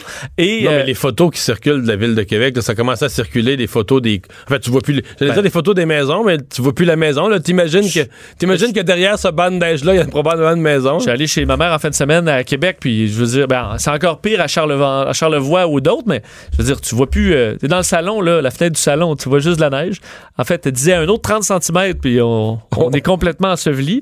Euh, alors, le, euh, la Ville de Québec prévoit un plan d'urgence maintenant. Donc, ce plan d'urgence, ce que ça fait, entre autres, c'est qu'on fera des demandes au ministère de l'Environnement pour des certificats d'autorisation rapides pour ouvrir d'autres sites pour des dépôts à neige si on manque de place. Parce que présentement, les, évidemment, jeter de la neige sur les terrains, c'est bien beau, mais à un moment, donné, il y a une limite euh, à ce qu'on peut souffler sur les terrains. Alors, on dit en général, on, c'est 50-50 à Québec. 50 est ramassé, 50 est soufflé sur les terrains. Mais là, on est à 75-25. Donc, 75 qui doit être ramassé.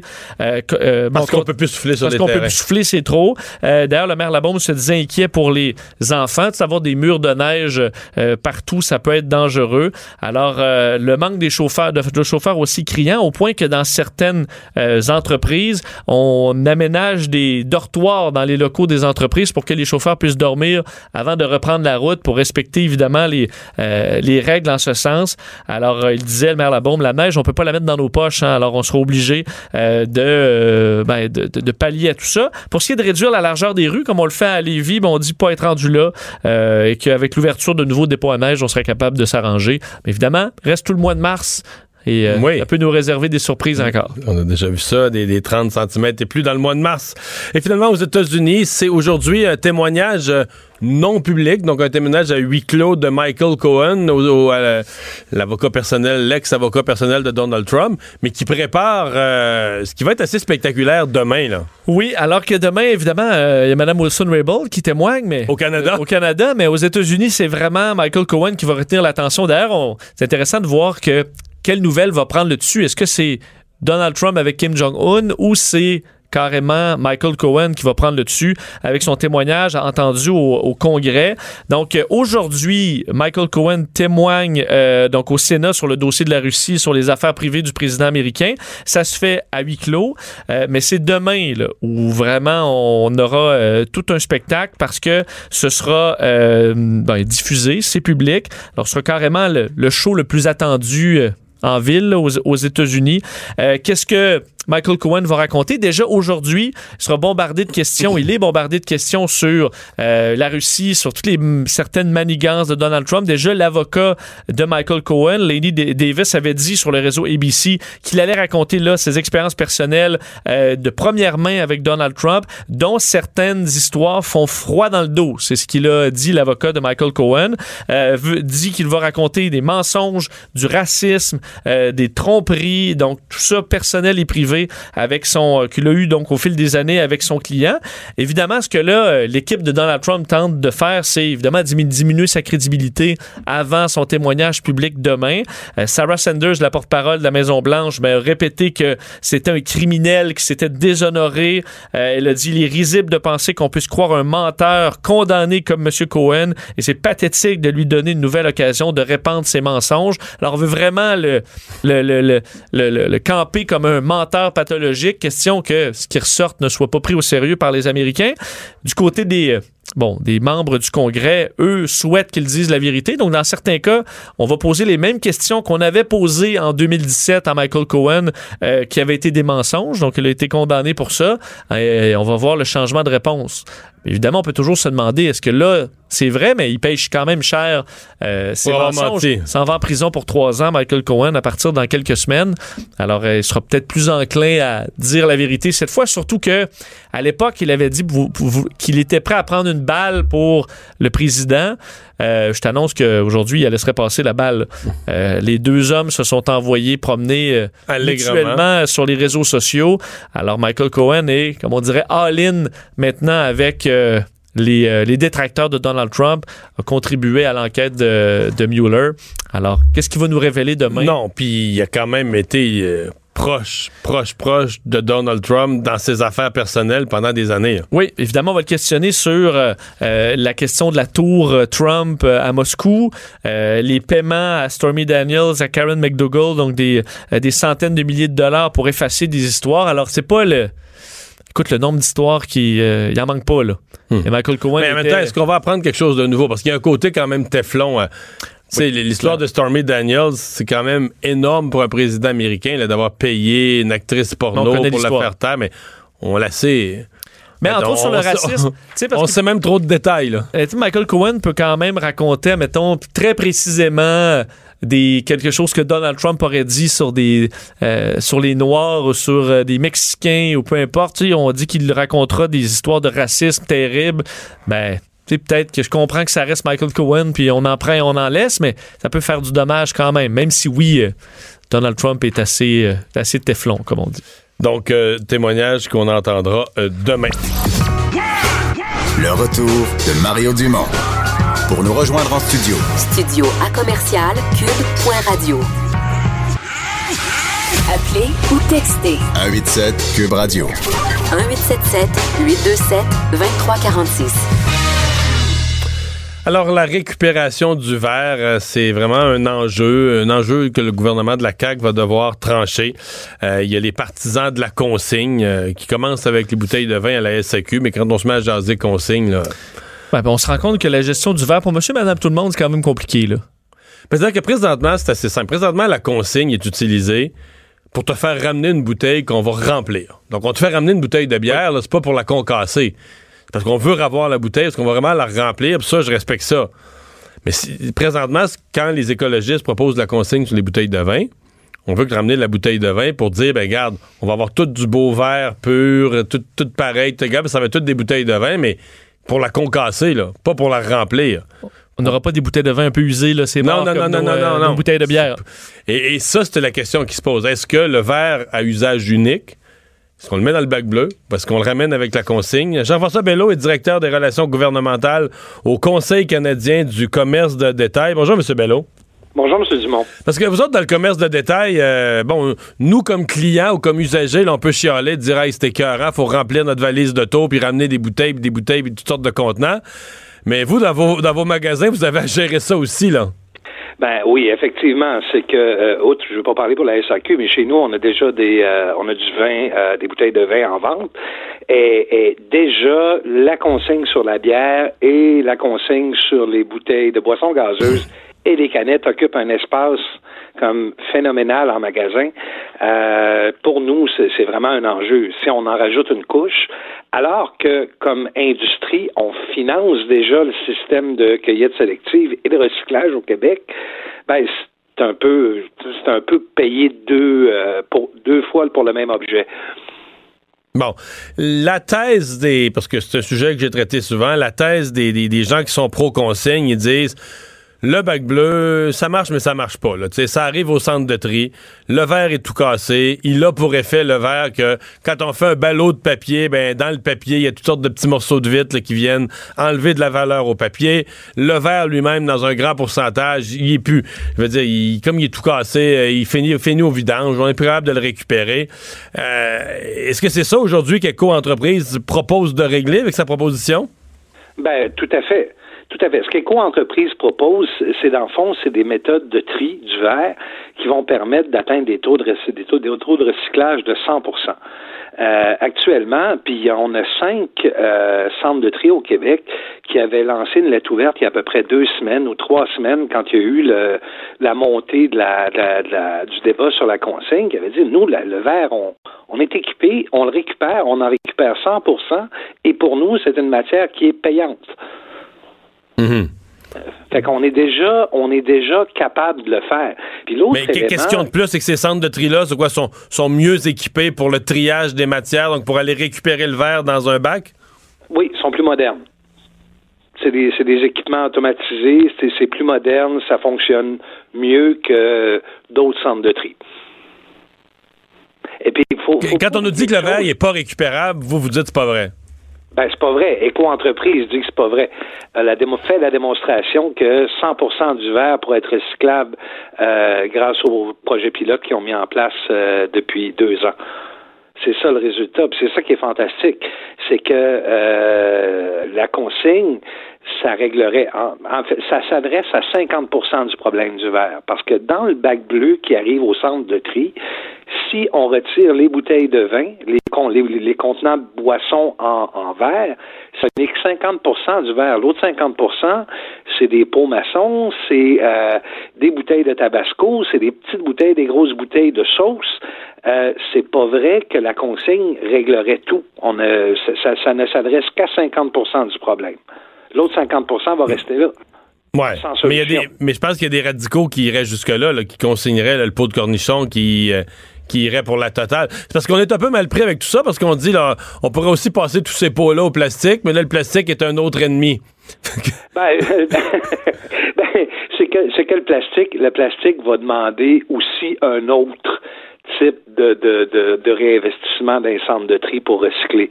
Euh, puis je veux pas embarquer dans le dossier du plastique, mais je parlais avec des gens, euh, des gens de l'industrie qui me disaient, euh, nous, les petites bouteilles de plastique d'eau, si on avait, si on était capable d'avoir des ballots que de ça, c'est des matières qui sont faciles à valoriser pour les centres de tri. Mm-hmm.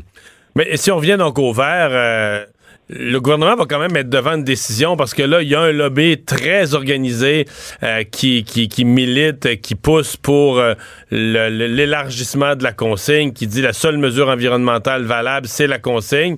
Et là, je vois de votre côté qu'il y a quand même une, une pression qui est mise pour dire euh, au contraire, c'est le bac bleu qui est la solution. rajoutez pas de la consigne, équipez les centres de tri.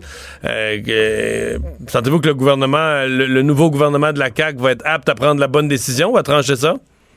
Ben, écoutez, de notre côté, ce qui nous inquiète, c'est justement, c'est que le gouvernement cède sous la pression de la consigne, alors que euh, ce serait, c'est ce qu'on appelle une fausse bonne idée. Parce que même si les épiceries et la SAQ récupèrent les bouteilles, remettent 5 sous de la bouteille aux consommateurs, ces bouteilles-là vont finir dans le concasseur quand même. Et vont finir aux mêmes endroits que ce que le projet de Éco-environnement Québec, euh, Éco-entreprise Québec nous offre. C'est-à-dire qu'on va, avec Éco-entreprise, on sauve une étape. On sauve l'étape de les mettre dans votre coffre de voiture puis de les ramener à l'épicerie. Vous les mettez directement dans le bac bleu. Puis, si on est capable d'organiser les centres de tri correctement au Québec, ben, du bac bleu, elles vont s'en aller directement vers la valorisation. Hmm. Euh, est-ce qu'on est, euh, parce que bon, vous êtes dans le dossier du verre, vous êtes dans, le dossier du plastique aussi en tant que représentant des commerçants de, détail. Est-ce qu'on n'est pas dû pour une espèce de grand réinvestissement dans nos, dans nos centres de tri? On a l'impression, d'abord, on a l'impression que les centres de tri sont assez inégaux euh, d'un à l'autre et que la, récupération des matières, euh, il y en a une partie, faute d'être bien équipé dans le centre de tri, il y en a une partie qui est de toute façon finie aux poubelles. Le consommateur entend parler de ça ou le citoyen entend parler de ça. Il se demande, ouais, moi, je mets de la matière dans mon bac bleu, est-ce qu'elle est vraiment récupérée? On on a le sentiment que nos centres de tri sont pas, disons, à la fine pointe de ce qui est disponible comme technologie. Ben, si vous me permettez de prendre deux pas de recul, il Oui. faut comprendre que les centres de tri puis le système de collecte sélective au Québec, il est entièrement financé par le privé. C'est-à-dire que euh, ce sont les entreprises qui versent des sommes à Éco-entreprise Québec qui, elles, subventionnent les villes pour les centres de tri et pour la collecte sélective. Par exemple, pour les détaillants, ça représente 82,5 millions de dollars par année financés à donner à envoyer à Éco-entreprise pour financer les, les centres de collecte sélective et les centres de tri. On dit que le gouvernement ne met pas un sou là-dedans, ni les villes. En fait, ils, Non. met- ils mettent l'argent qui leur est remis par, euh, par les entreprises elles-mêmes. Par Éco-entreprise Québec, oui, qui est nous qui représente les entreprises euh, auprès des villes. Mhm. C'est ça, c'est un élément que les gens tendent à oublier. Et, là, le projet pilote qui a été fait par Éco-entreprise Québec, c'est un projet pilote qui a été entièrement financé à même les fonds d'Éco-entreprise Québec. Ils ont mis pris 12,2 millions qui avaient mis de côté patiemment au fil du temps pour réaliser ce projet pilote-là qui n'a pas coûté un sou d'argent public. En fait, c'est vous, moi, ouais, non, je comprends très bien. On, Quand t'es- on, on- on le paye, on le paye, nous, les consommateurs, indirectement. Je pense à chaque fois qu'on achète un contenant parce que les, euh, le commerce de détail doit, doit financer ça. Euh, Est-ce que, est-ce que ce serait pas, euh, si on décidait qu'on on renipe là, nos centres de tri, qu'on va chercher les meilleures technologies qui existent dans le monde, ce serait pas un beau projet, ça, pour le fond vert, qu'on sait pas quoi faire avec l'argent? ben, écoutez, je pense que Éco-entreprise Québec a des représentations à faire auprès du Fonds vert. De notre côté, c'est clair qu'on les appuie là-dedans à 100 euh, Notre objectif à nous, comme celui d'Éco-entreprise Québec, c'est l'optimisation du système déjà en place. On a un consommateur qui a une habitude depuis à peu près 15 ans de mettre toutes les choses qui sont recyclables au bac bleu, pourquoi on bâtirait pas sur cette habitude-là qui est solidement ancrée? On a des taux de pénétration du bac bleu au Québec qui sont incroyables. Les gens l'utilisent. Il faut tabler là-dessus plutôt que de créer une nouvelle patente. Jean-François Bello, merci de nous avoir parlé. Ça me fait plaisir. Bonne journée. Je sais pas. Moi, je t'avouerai que c'est la, la- la société de demain. En fait, à ce compte-là, j'aimerais mieux développer le vrac. Je serais plus enclin, moi, à partir avec quelques plats vides, sacs, pour aller chercher du vrac, que là, de ramener. La journée que je vais partir, euh, tu sais, je pars faire mes commissions, là, ben, je ramène euh, 12 bouteilles de vin. Dé- Déjà que les. Déjà que les. Il va t'avouer que ce qui est présentement les canettes puis les bières. C'est déjà compliqué. Mais les canettes, excuse-moi, tu retournes dans la même épicerie où tu l'as acheté, là, une fois sur deux, la canette te revient, le scanner, là, tu sais, la, la, la, Oui. la retrouve pas, la Oui. ressort, la machine n'accepte pas cette canette, là, faut que tu la ramènes au... Puis il y a une, dans une des places, tu as le moins le goût d'être dans la vie, là, c'est c'est à la caisse, à la caisse aux bouteilles, là. Où il y a Tu plein sais, de où la personne elle, se promène entre euh, répondre à des clients qui attendent en file, puis répondre à toi avec les bouteilles. T'es toujours en train de déranger. Puis là, tu sais, t'as l'air de. Veux pas, c'est des, des vieilles bouteilles sales, là, t'es dans le tas. Tu déranges tout le de tes mains toutes collantes. Ouais, avec tu t'en 40, fais ton- à 45 cents. c'est pas, c'est pas agréable. C'est sûr que c'est un frein. Mais si je te dis que je t'en rajoute, si je te dis je te rajoute la même expérience avec tes bouteilles de vin, ton pot de mayonnaise, ton pot de confiture, euh, sais, d'après moi, t'as, puis une bouteille d'eau, puis tu C'est sûr que ça doit, ça doit être simple. Tout mettre dans le. Tu peux mettre tout dans le bac simplement, puis que ça se trie, sauf que, rendu là, ce qui est compliqué, c'est que les centres de tri euh, sont pas équipés. s- sont pas équipés. Parce que moi, je rendu pas assez d'argent. Moi, là, je fais, je, fais capoter certains environnementalistes, mais je serais rendu une, une- une coche plus loin, là, je dirais. Même la grosse canette, ça, tant pis, là. Ah oui, les cas- de l'aluminium. L'aluminium, c'est ce qu'il y a de plus pré- L'aluminium, c'est supposé être ce qu'il y a de plus précieux dans le bac bleu. là. Si tu veux donner de la valeur au bac bleu, la matière qui a le plus de valeur de revente, c'est l'aluminium. Ah oui, l'aluminium dans le bac bleu. De toute façon, la canette, il y a- la canette de bière, là, ils la remplissent pas, là? Non. Rempl- La bouteille, c'est parce que je comprends. Là. Je comprends que quand t'es pas à remplissage unique, tu remplis la même bouteille, là, tu dis, OK, là, on a vraiment un gain environnemental. On la concasse pas, on l'égrène pas, on la concasse pas, on la retourne, puis ils vont remettre de la bière dedans, ils vont remettre un bouchon. Ça, c'est une autre affaire. là. Mais ta canette, euh, si tu la laisses dans ton bac, euh, le centre de tri, il fait de l'argent avec ça. Là. Oui. C'est d'ailleurs une des. Moi, j'ai déjà fait un reportage dans un centre de tri, puis eux disaient c'était leur, c'était leur, euh, leur gang-pain, là. Les gens qui mettaient des canettes. canettes. C'est ce qu'il y avait de plus payant, veut, veut pas, parce que c'est un, un montant fixe par Mais- canette. Mais tu sais, tant C'est qu'être un don que tu fais ouais. même de. Tu sacrifies 40 cents, là, mais tu, le- tu, le- tu le laisses pour. Ouais, mais tu pour sais, le tant centre qu'à de être tri. ridicule, tu sais que les canettes de la SAQ sont pas récupérables. Mettons, tu sais, des coolers, pis tout ça. Oui. tu les, les machines sont scannées pour qu'ils ils reconnaissent que ça, c'est une canette de la SAQ. On la récupère pas. Fait que là, là, t'en mets dans le bac. Puis là, dans le bac de recyclage, ils vont récupérer l'aluminium. Eh, pourquoi tu fais pas ça? euh, Si la SAQ, pourquoi tu fais pas ça avec toutes les autres canettes, là? En tout cas, moi, je vais t'avouer que. Mais là, une des choses qu'on nous dit, c'est par exemple, dès qu'il y a. C'est ceux qui sont pro-consigne. Ils vont dire Ah, mais là, tu sais, le monde est, le monde est cave un peu. Là, tu sais, mettons dans un party en plein air, là, mais les canettes d'aluminium, s'il n'y avait pas le 5 cents pour inciter les gens à les ramasser, là, tu sais, ils vont les foutre au vidange ou ils vont les Mais, est-ce que le. Dis-moi, quand je veux dire, j'étais enfant puis c'était 5 cents, là, c'est encore 5 cents? là? Est-ce qu'il devrait avoir une inflation dans la consigne? Ah, ben là, c'est parce Parce que. que le ça- mais 5 cents, il n'est pas le même 5 cents que. non, il y a mais là, ça, 30 c'est une autre là. approche qui est de dire, regarde, mon, si tu veux que les consignes marchent, mets toutes les consignes à 25 cents puis une pièce, puis. Mais là, c'est parce que c'est démesuré en même temps, là. Non, mais à 10 cents. Il y en a plein là, qui font écoute, pour le- le- la quantité de scènes. Là. Puis à la limite, les gens qui ramassent des canettes puis qui sont vraiment rendus là, euh, ça leur euh, fait une augmentation de revenus. Là. Fait qu'on augmente la consigne, peut-être. Mais moi, je t'avoue que je suis plus dans. On peut-tu essayer d'être collectivement plus discipliné, là, sans, sans avoir des 5 cents ou des 10 cents, puis dire, regarde, on- du métal, du métal, du plastique, ça se récupère. Trouvez un bac bleu quelque part. ou mettez des bacs bleus partout. Quand il y a un party en plein air, mettez des bacs bleus, le monde va les mettre dedans. Puis idéalement, faut pas que les bacs bleus après ça se ramassent dans le conteneur. là, parce Non. que ça, ça arrive ça encore très souvent. C'est c'est le problème qu'on a aujourd'hui. On va enchaîner avec euh, Lise Ravary. euh, Lise qui est en ligne. Bonjour, Lise. Bonjour Mario. Euh, racisme au hockey. On a vécu toute une euh, toute une scène disgracieuse. Ça s'est passé au cours du week-end euh, à l'aréna de Saint-Jérôme. Et oui, alors euh, il y avait deux équipes de la Ligue nord-américaine qui euh, s'affrontaient, évidemment. Et euh, parmi les joueurs, il y avait un joueur noir. Te rends-tu compte? Écoute, on trouve ça comme banal, OK, il a piqué, il y avait la rate, mais il y a des gens qui n'ont pas compris.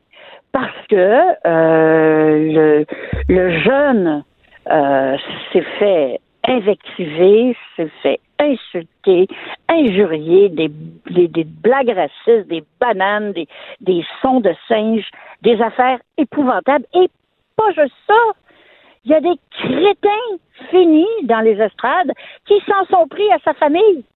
À sa blonde, Voilà. puis à, sa blonde, À sa son à père, sa sœur. Son père, exactement. Alors là, tu te dis, bon, euh, OK, est-ce que quelqu'un est intervenu? La réponse est non. Euh, est-ce qu'il y en a qui regrettent de ne pas être intervenu? Je le pense. Mais l'équipe, euh, comment dirais-je, fautive, en fait, l'autre équipe, là, les pétroliers du Nord, euh, qui sont les, les, les occupants là, de l'aréna de, de Saint-Jérôme, disent que euh, bon, ben ces gens-là pourront plus rentrer euh, à l'aréna, etc. Sauf que personne n'ose les identifier, même si on a des vidéos. Alors, autrement dit, c'est une grosse patate chaude. Euh, c'est plus que ça, évidemment, là. Mais je ne comprends pas pourquoi le hockey mineur et même le hockey des enfants ne prend pas, finalement, des mesures beaucoup plus corsées et costaudes pour se débarrasser de ces gens-là. Des... Puis la même chose, je dirais la même chose des, des parents qui n'ont pas d'allure parce que malheureusement, il y en a quelques-uns. Mais là, la, Ligue, la nord-américaine. La. Ligue nord-américaine, c'est que je, je veux pas dépasser ma pensée, mais c'est quand même, tu sais, ce qu'on raconte, là, pis ça, ça défend rien, là, ça défend pas ces racistes-là, mais t'es quand même dans une ligue où, euh, tu sais, mettons ce match-là, là, ce qu'on raconte, c'est que t'attendais de la bataille, le monde, ils vont là parce qu'ils veulent que ça se cogne sa gueule. euh. T'es dans une ligue où des fois, les joueurs euh, débarquent sur la glace puis ils oublient leur bâton et leur gant, là. il, il- il- il se trompe, il se trompe de gants. Ouais, c'est ça, tu sais. Fait que, tu sais, le, le- le problème, qu'il y a une, partie du public qui va voir ça, là, qui veut que ça se tape sa gueule, qui veut que ça saigne, puis là, le racisme embarque comme une. Une autre forme, là, tu sais, de, de, de, de, manque de civisme ou de civilité, probablement encore pire que les autres, là. Mais disons que t'es pas dans une atmosphère de, de grosse classe, mettons, pour, pour rester poli. Non, mais tu sais, euh, tu peux être euh, pas de classe ou peu de classe ou basse classe, comme on disait dans le temps de mes parents, euh, puis pas être raciste. Je moi, je, sais que ni toi d'ailleurs, on, on fait pas de lien entre les deux, mais c'est parce que ça manque de messages clairs envers ces gens-là. Puis ces gens-là sont finalement une partie du problème parce que, bon, ce qui s'est passé la semaine dernière, quand il y a eu l'incendie en Nouvelle-Écosse et les imbéciles qui sont allés laisser des messages. Euh, sois prudente. Sois, ouais, sois prudente. Euh, Non, ça- ben, moi- moi- non, non, je parle pas de ça parce que moi, je suis même pas sûr que c'est du vrai monde, là. J'ai juste peur Euh, qu'on. oui, il ben oui, il y en a un qui a été interviewé. Ouais, j'ai vu ça aussi, mais tu sais. on- Je l'ai entendu, l'entrevue. Non, non, je comprends, je comprends, je comprends. Il y a un kid, là. Mais il y en a d'autres. Moi, je connais des gens qui sont allés ouvrir des comptes, là. Puis c'était vraiment du monde comme Oh, oui. bizarre. Des fausses identités, pas d'amis, pas de followers, rien. Donc là, tu te dis, c'est quoi, le tu des. Ce qu'ils appellent des bots? Je suis vraiment pas un spécialiste des réseaux sociaux, mais des bots. Des... Je dis pas qu'il n'y a pas un fond de racisme derrière. Mais, à un moment donné, tu te demandes, tu sais, euh, tu te demandes qu'est-ce qui est quoi. Puis je, je, je... Alors que là, là, là, on, on sait qu'il y avait du vrai monde. Il était dans les estrades. Parce que c'est ça qui est frappant, c'est que la sécurité n'est pas intervenue. Euh, Ben non, puis il voulait pas intervenir. Tout le monde a l'air fou à Saint-Jérôme avec ça. Là. La, la sécurité Ah oui, de l'aréna. euh, Mais ce que je voulais dire par rapport aux, aux réseaux sociaux, euh, Mario, c'était pas tant la- la- le côté. Mais comment se fait-il? Quel est ce drôle de phé- phénomène de notre époque où euh, on n'a plus aucune gêne et aucune honte à s'afficher ignorant?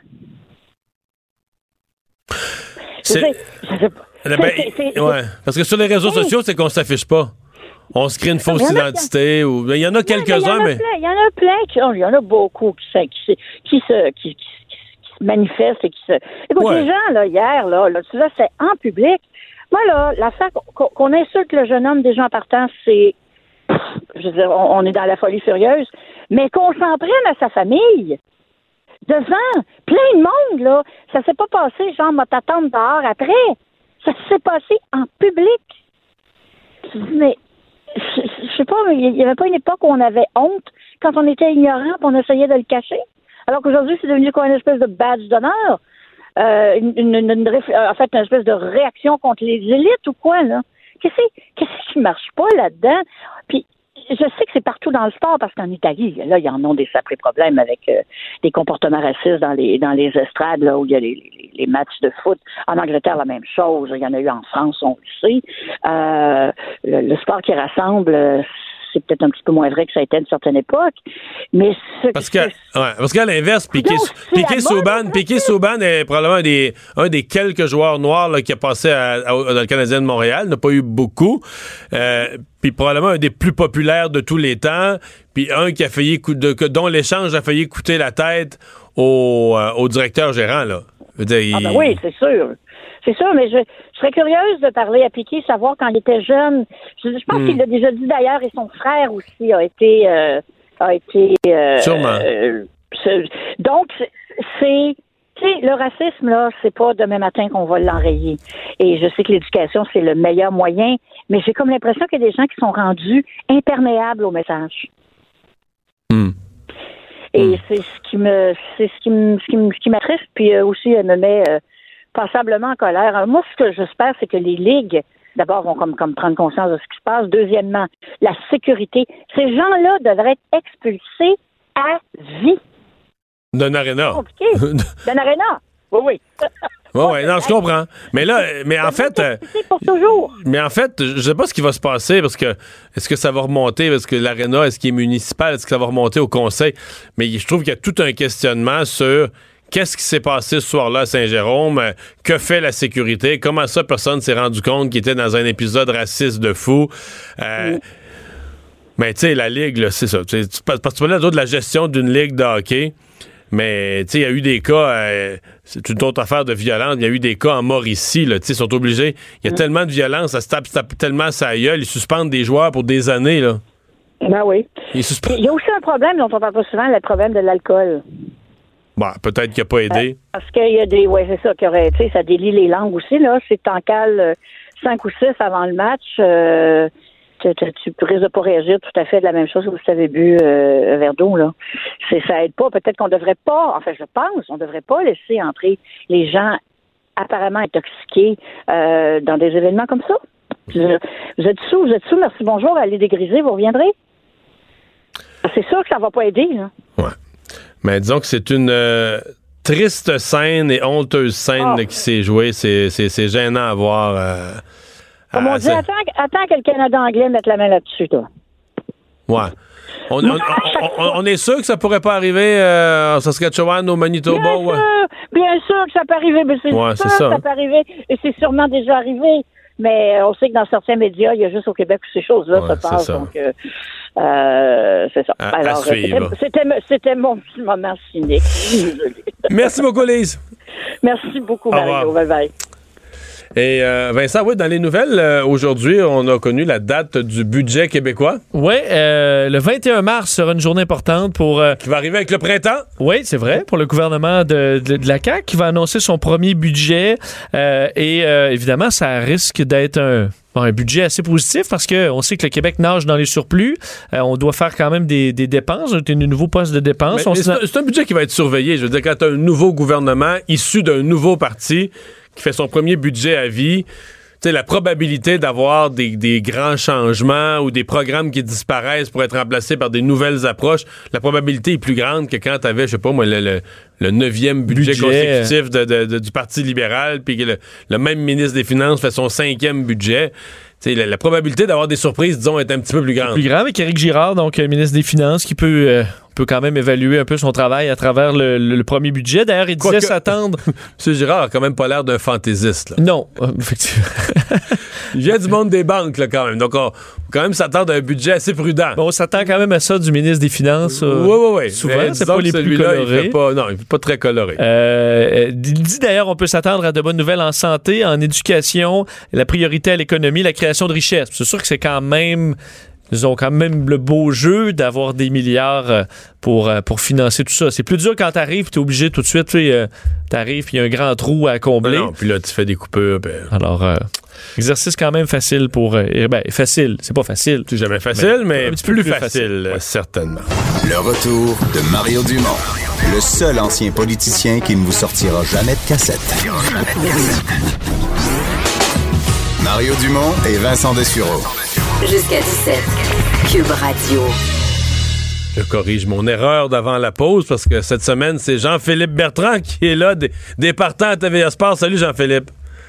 Salut Mario. Parce que vous êtes en alternance, là, les partants. Une semaine, euh, une semaine Jean-Philippe, une semaine Charles-Antoine. Euh, et mon vieux, le Canadien n'est pas sorti fort hier, hein?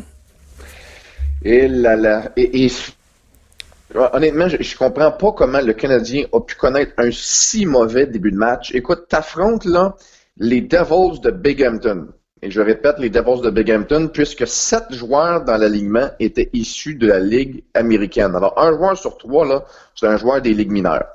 En après-midi, ton directeur général, Marc Bergevin, décide de ne d'apporter aucune modification à ton équipe. En d'autres mots, c'est c'est des boys, je fais confiance à vous. C'est avec vous qu'on va guerre, puis c'est avec vous qu'on espère se qualifier pour les séries éliminatoires.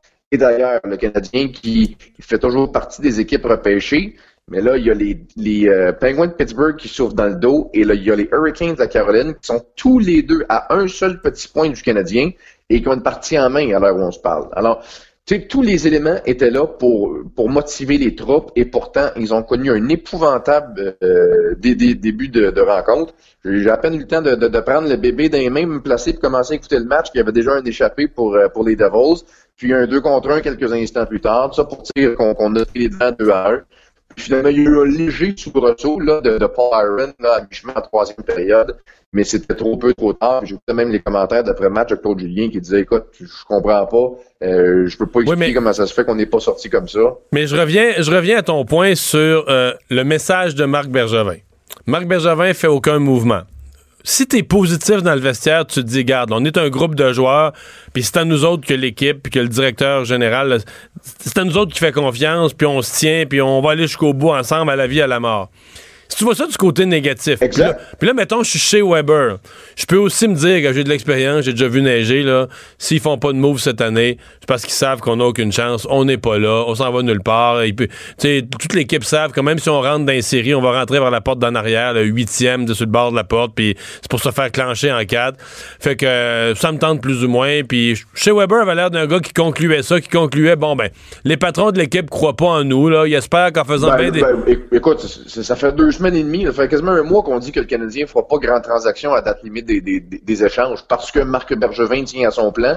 Puis Marc Ouais. Bergevin a affiché son plan depuis le 1er septembre, depuis l'ouverture du tournoi de golf. Je comprends. Alors, tu, tu vois, moi, moi, cette théorie-là, je l'achète pas pantoute. Là. Je sais que notre collègue euh, Jean-Charles à TV Sport a fait, a fait du, du chemin là-dessus, mais moi, je l'achète pas. Mais tu me parles de, de chez Weber, là. Je sais pas si tu as vu, là, le capitaine hier a été sur la glace sur les deux buts des Devils du New Jersey. Ben, ça, fait quelques, ça fait quelques semaines qu'il est au ralenti quand même, là. il en arrache. Là. Honnêtement, la vérité, Mario, c'est que chez Weber en arrache. Et hier, ça a été le cas. Samedi à Toronto, ça a été le cas. Puis euh, moi, comme je disais ce matin, je disais, écoutez, là, je veux, je veux pas partir en peur. Je dis pas que le bateau est en train de couler, mais le bateau commence à prendre l'eau. Puis, puis l'un des, des responsables, c'est c'est le il, il doit prendre en charge le, le bateau, prendre en charge l'équipe. Tu regardes les gars qui ont des lettres sur leur chandail. Là, Brandon Gallagher, là, il a un A sur son chandail, il l'a mérité. Honnêtement, il, il fait un travail irréprochable. Boba a un A sur, le chandail, sur son chandail, encore une fois, travail irréprochable. Chez Weber, là, puis je veux pas Lui, revenir il le sait, il y a pas un A, il le sait, lui. mais, mais là, lui, il le sait. Et, et, et si à un moment il doit se lever, je sais que c'est pas un, un gars vocal, donc si c'est pas dans le vestiaire, il faut au moins que ça soit sur la patinoire et non.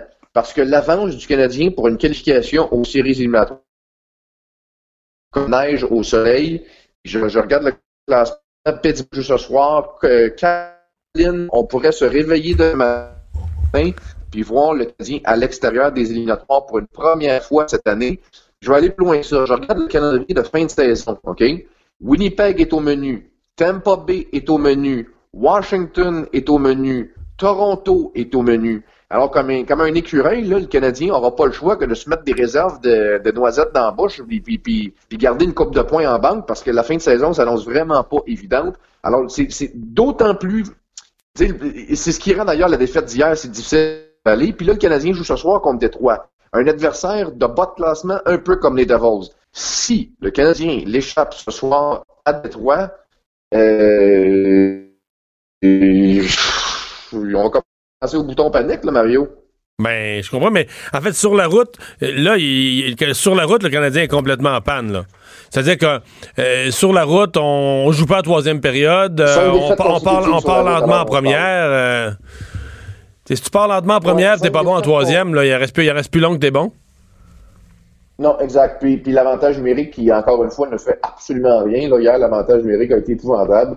Euh, 0 en 4, encore une fois. Est-ce que je comprends qu'avec Euh, hier, ils sont passés dernier de la Ligue? Je pense que oui, hein? Je pense qu'ils sont passés au 31e et dernier rang, là.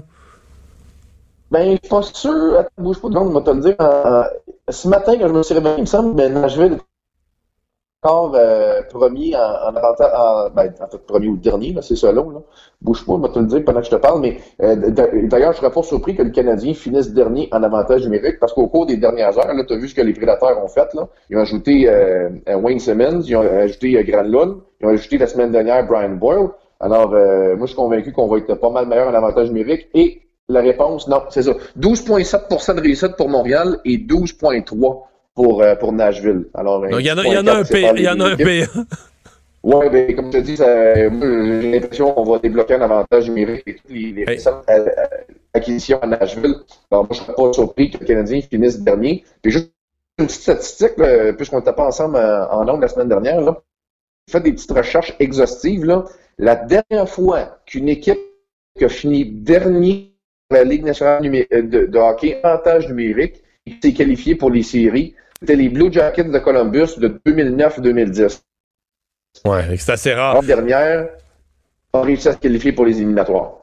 Euh, dernière petite question vite vite. Est-ce qu'on sait qui garde les buts pour le Canadien ce soir? Parce que deux matchs consécutifs, la règle, c'était le deuxième, c'est Niemi, mais là, euh, je sais que on a besoin de points, puis Niemi, on n'est plus sûr de lui. Est-ce que la décision est annoncée? Elle n'est pas annoncée puisque, comme on joue deux matchs en deux jours, le Canadien ne s'est pas entraîné encore. Alors, Claude Julien va rencontrer les médias dans une vingtaine de minutes, là, au sur le coup de 17h15. Alors, il pourra confirmer la chose. Mais, tu sais, ce qu'on a vu, ce qu'on a vécu en Floride, là, il y a deux semaines, là, le match du samedi à pas, puis le lendemain en Floride, là, je pense qu'on a appris de cette erreur-là. Je pense qu'on se rend compte de l'ampleur de la situation, même si c'est juste de toi? Et euh, moi, je suis convaincu là, euh, qu'on qu'on va revenir avec euh, Carey Price pour, Ah ouais. pour la rencontre de ce soir. Si ce n'est pas le cas, je serai dessus et sur l'équipe. Ben, merci beaucoup, Jean-Philippe. Au revoir. OK, merci Mario. Es-tu Ben, ça, euh, confiant juste euh, Pour ce soir? pour les séries? Pour les. Parce que Ben, je moi- vois le, le, le, le- le- je regardais le tableau tantôt là. ben, si les deux équipes C'est qui ont un match en main le gagnent, le Canadien serait comme sorti du portrait. Là. Oui, effectivement. Ben, moi, je trouve qu'ils sont en gros, gros, gros danger. là. Surtout qu'ils n'ont plus de gardien substitut valable. Euh, tu sais, Il y a plusieurs zones de danger. Ben, tu sais, t'as Ben. Pittsburgh qui est dans la course, puis Pittsburgh a perdu dans le même match, ont perdu leurs deux meilleurs défenseurs. Mais tu sais, Pittsburgh, ils sont, euh, ils sont quand même. euh, c'est des anciens champions de la Coupe Stanley. Ils ont Ouais, du caractère. Crosby, Crosby. sous pression. euh, Ben, c'est pour ça que je pense, dans les 4-5 derniers matchs. Puis le drame, là, c'est contre toutes les grosses équipes, là, Toronto, Tampa Bay, sais, faut ça pour le Canadien, tu mets un X dessus. On en a vu dans les dernières semaines. Ben, toutes des équipes sont pas capables de battre. T'aimes pas, c'est à 100 points, là, je veux dire, et, 9 victoires consécutives. Là. ouais, c'est pour ça que le Canadien, C'est tous les, tous les gros matchs, les grosses équipes, tu mets un X dessus ou à peu près, parce que euh, depuis un mois, ils n'ont pas battu une grosse équipe. faut que ce soit une autre équipe, euh, mettons Cendrillon qui éclenche, puis après ça, on les reprend Ouais. fatigués en deuxième ronde. Prends un scénario, euh, pas une alignement Mais planète ils ont de l'ouvrage à faire pour faire les séries. Euh, demain, euh, Vincent, donc, grosse euh, Ben, journée dans l'actualité. Hein, tellement de choses à surveiller. Je dirais, mon, mon point numéro un, c'est vraiment le témoignage public de Michael Cohen, l'ancien avocat de Donald Trump. Donc, ce sera surveillé un peu partout à travers le monde, évidemment. Euh, chez nous, Madame Wilson-Raybould qui va témoigner 15h15. à 15h15. On- évidemment, on va surveiller ça dans l'émission. Et le sommet euh, Kim euh, Jong-un et Donald Trump, donc à Hanoï, au Vietnam. Alors, ça fait quand même trois événements majeurs. Demain, ce sera toute une journée euh, dans, dans l'actualité. Lequel va prendre le dessus? Surtout entre Cohen, évidemment, et euh, Kim Jong-un versus Trump. Dans l'actualité américaine, ben, ça va dépendre du témoignage de Cohen. Ou de quel poste de télé t'écoutes aussi. Mais... Ah oui, oui peut-être qu'il y aura de ça. quand même.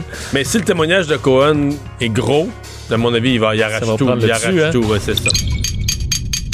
Cube Radio.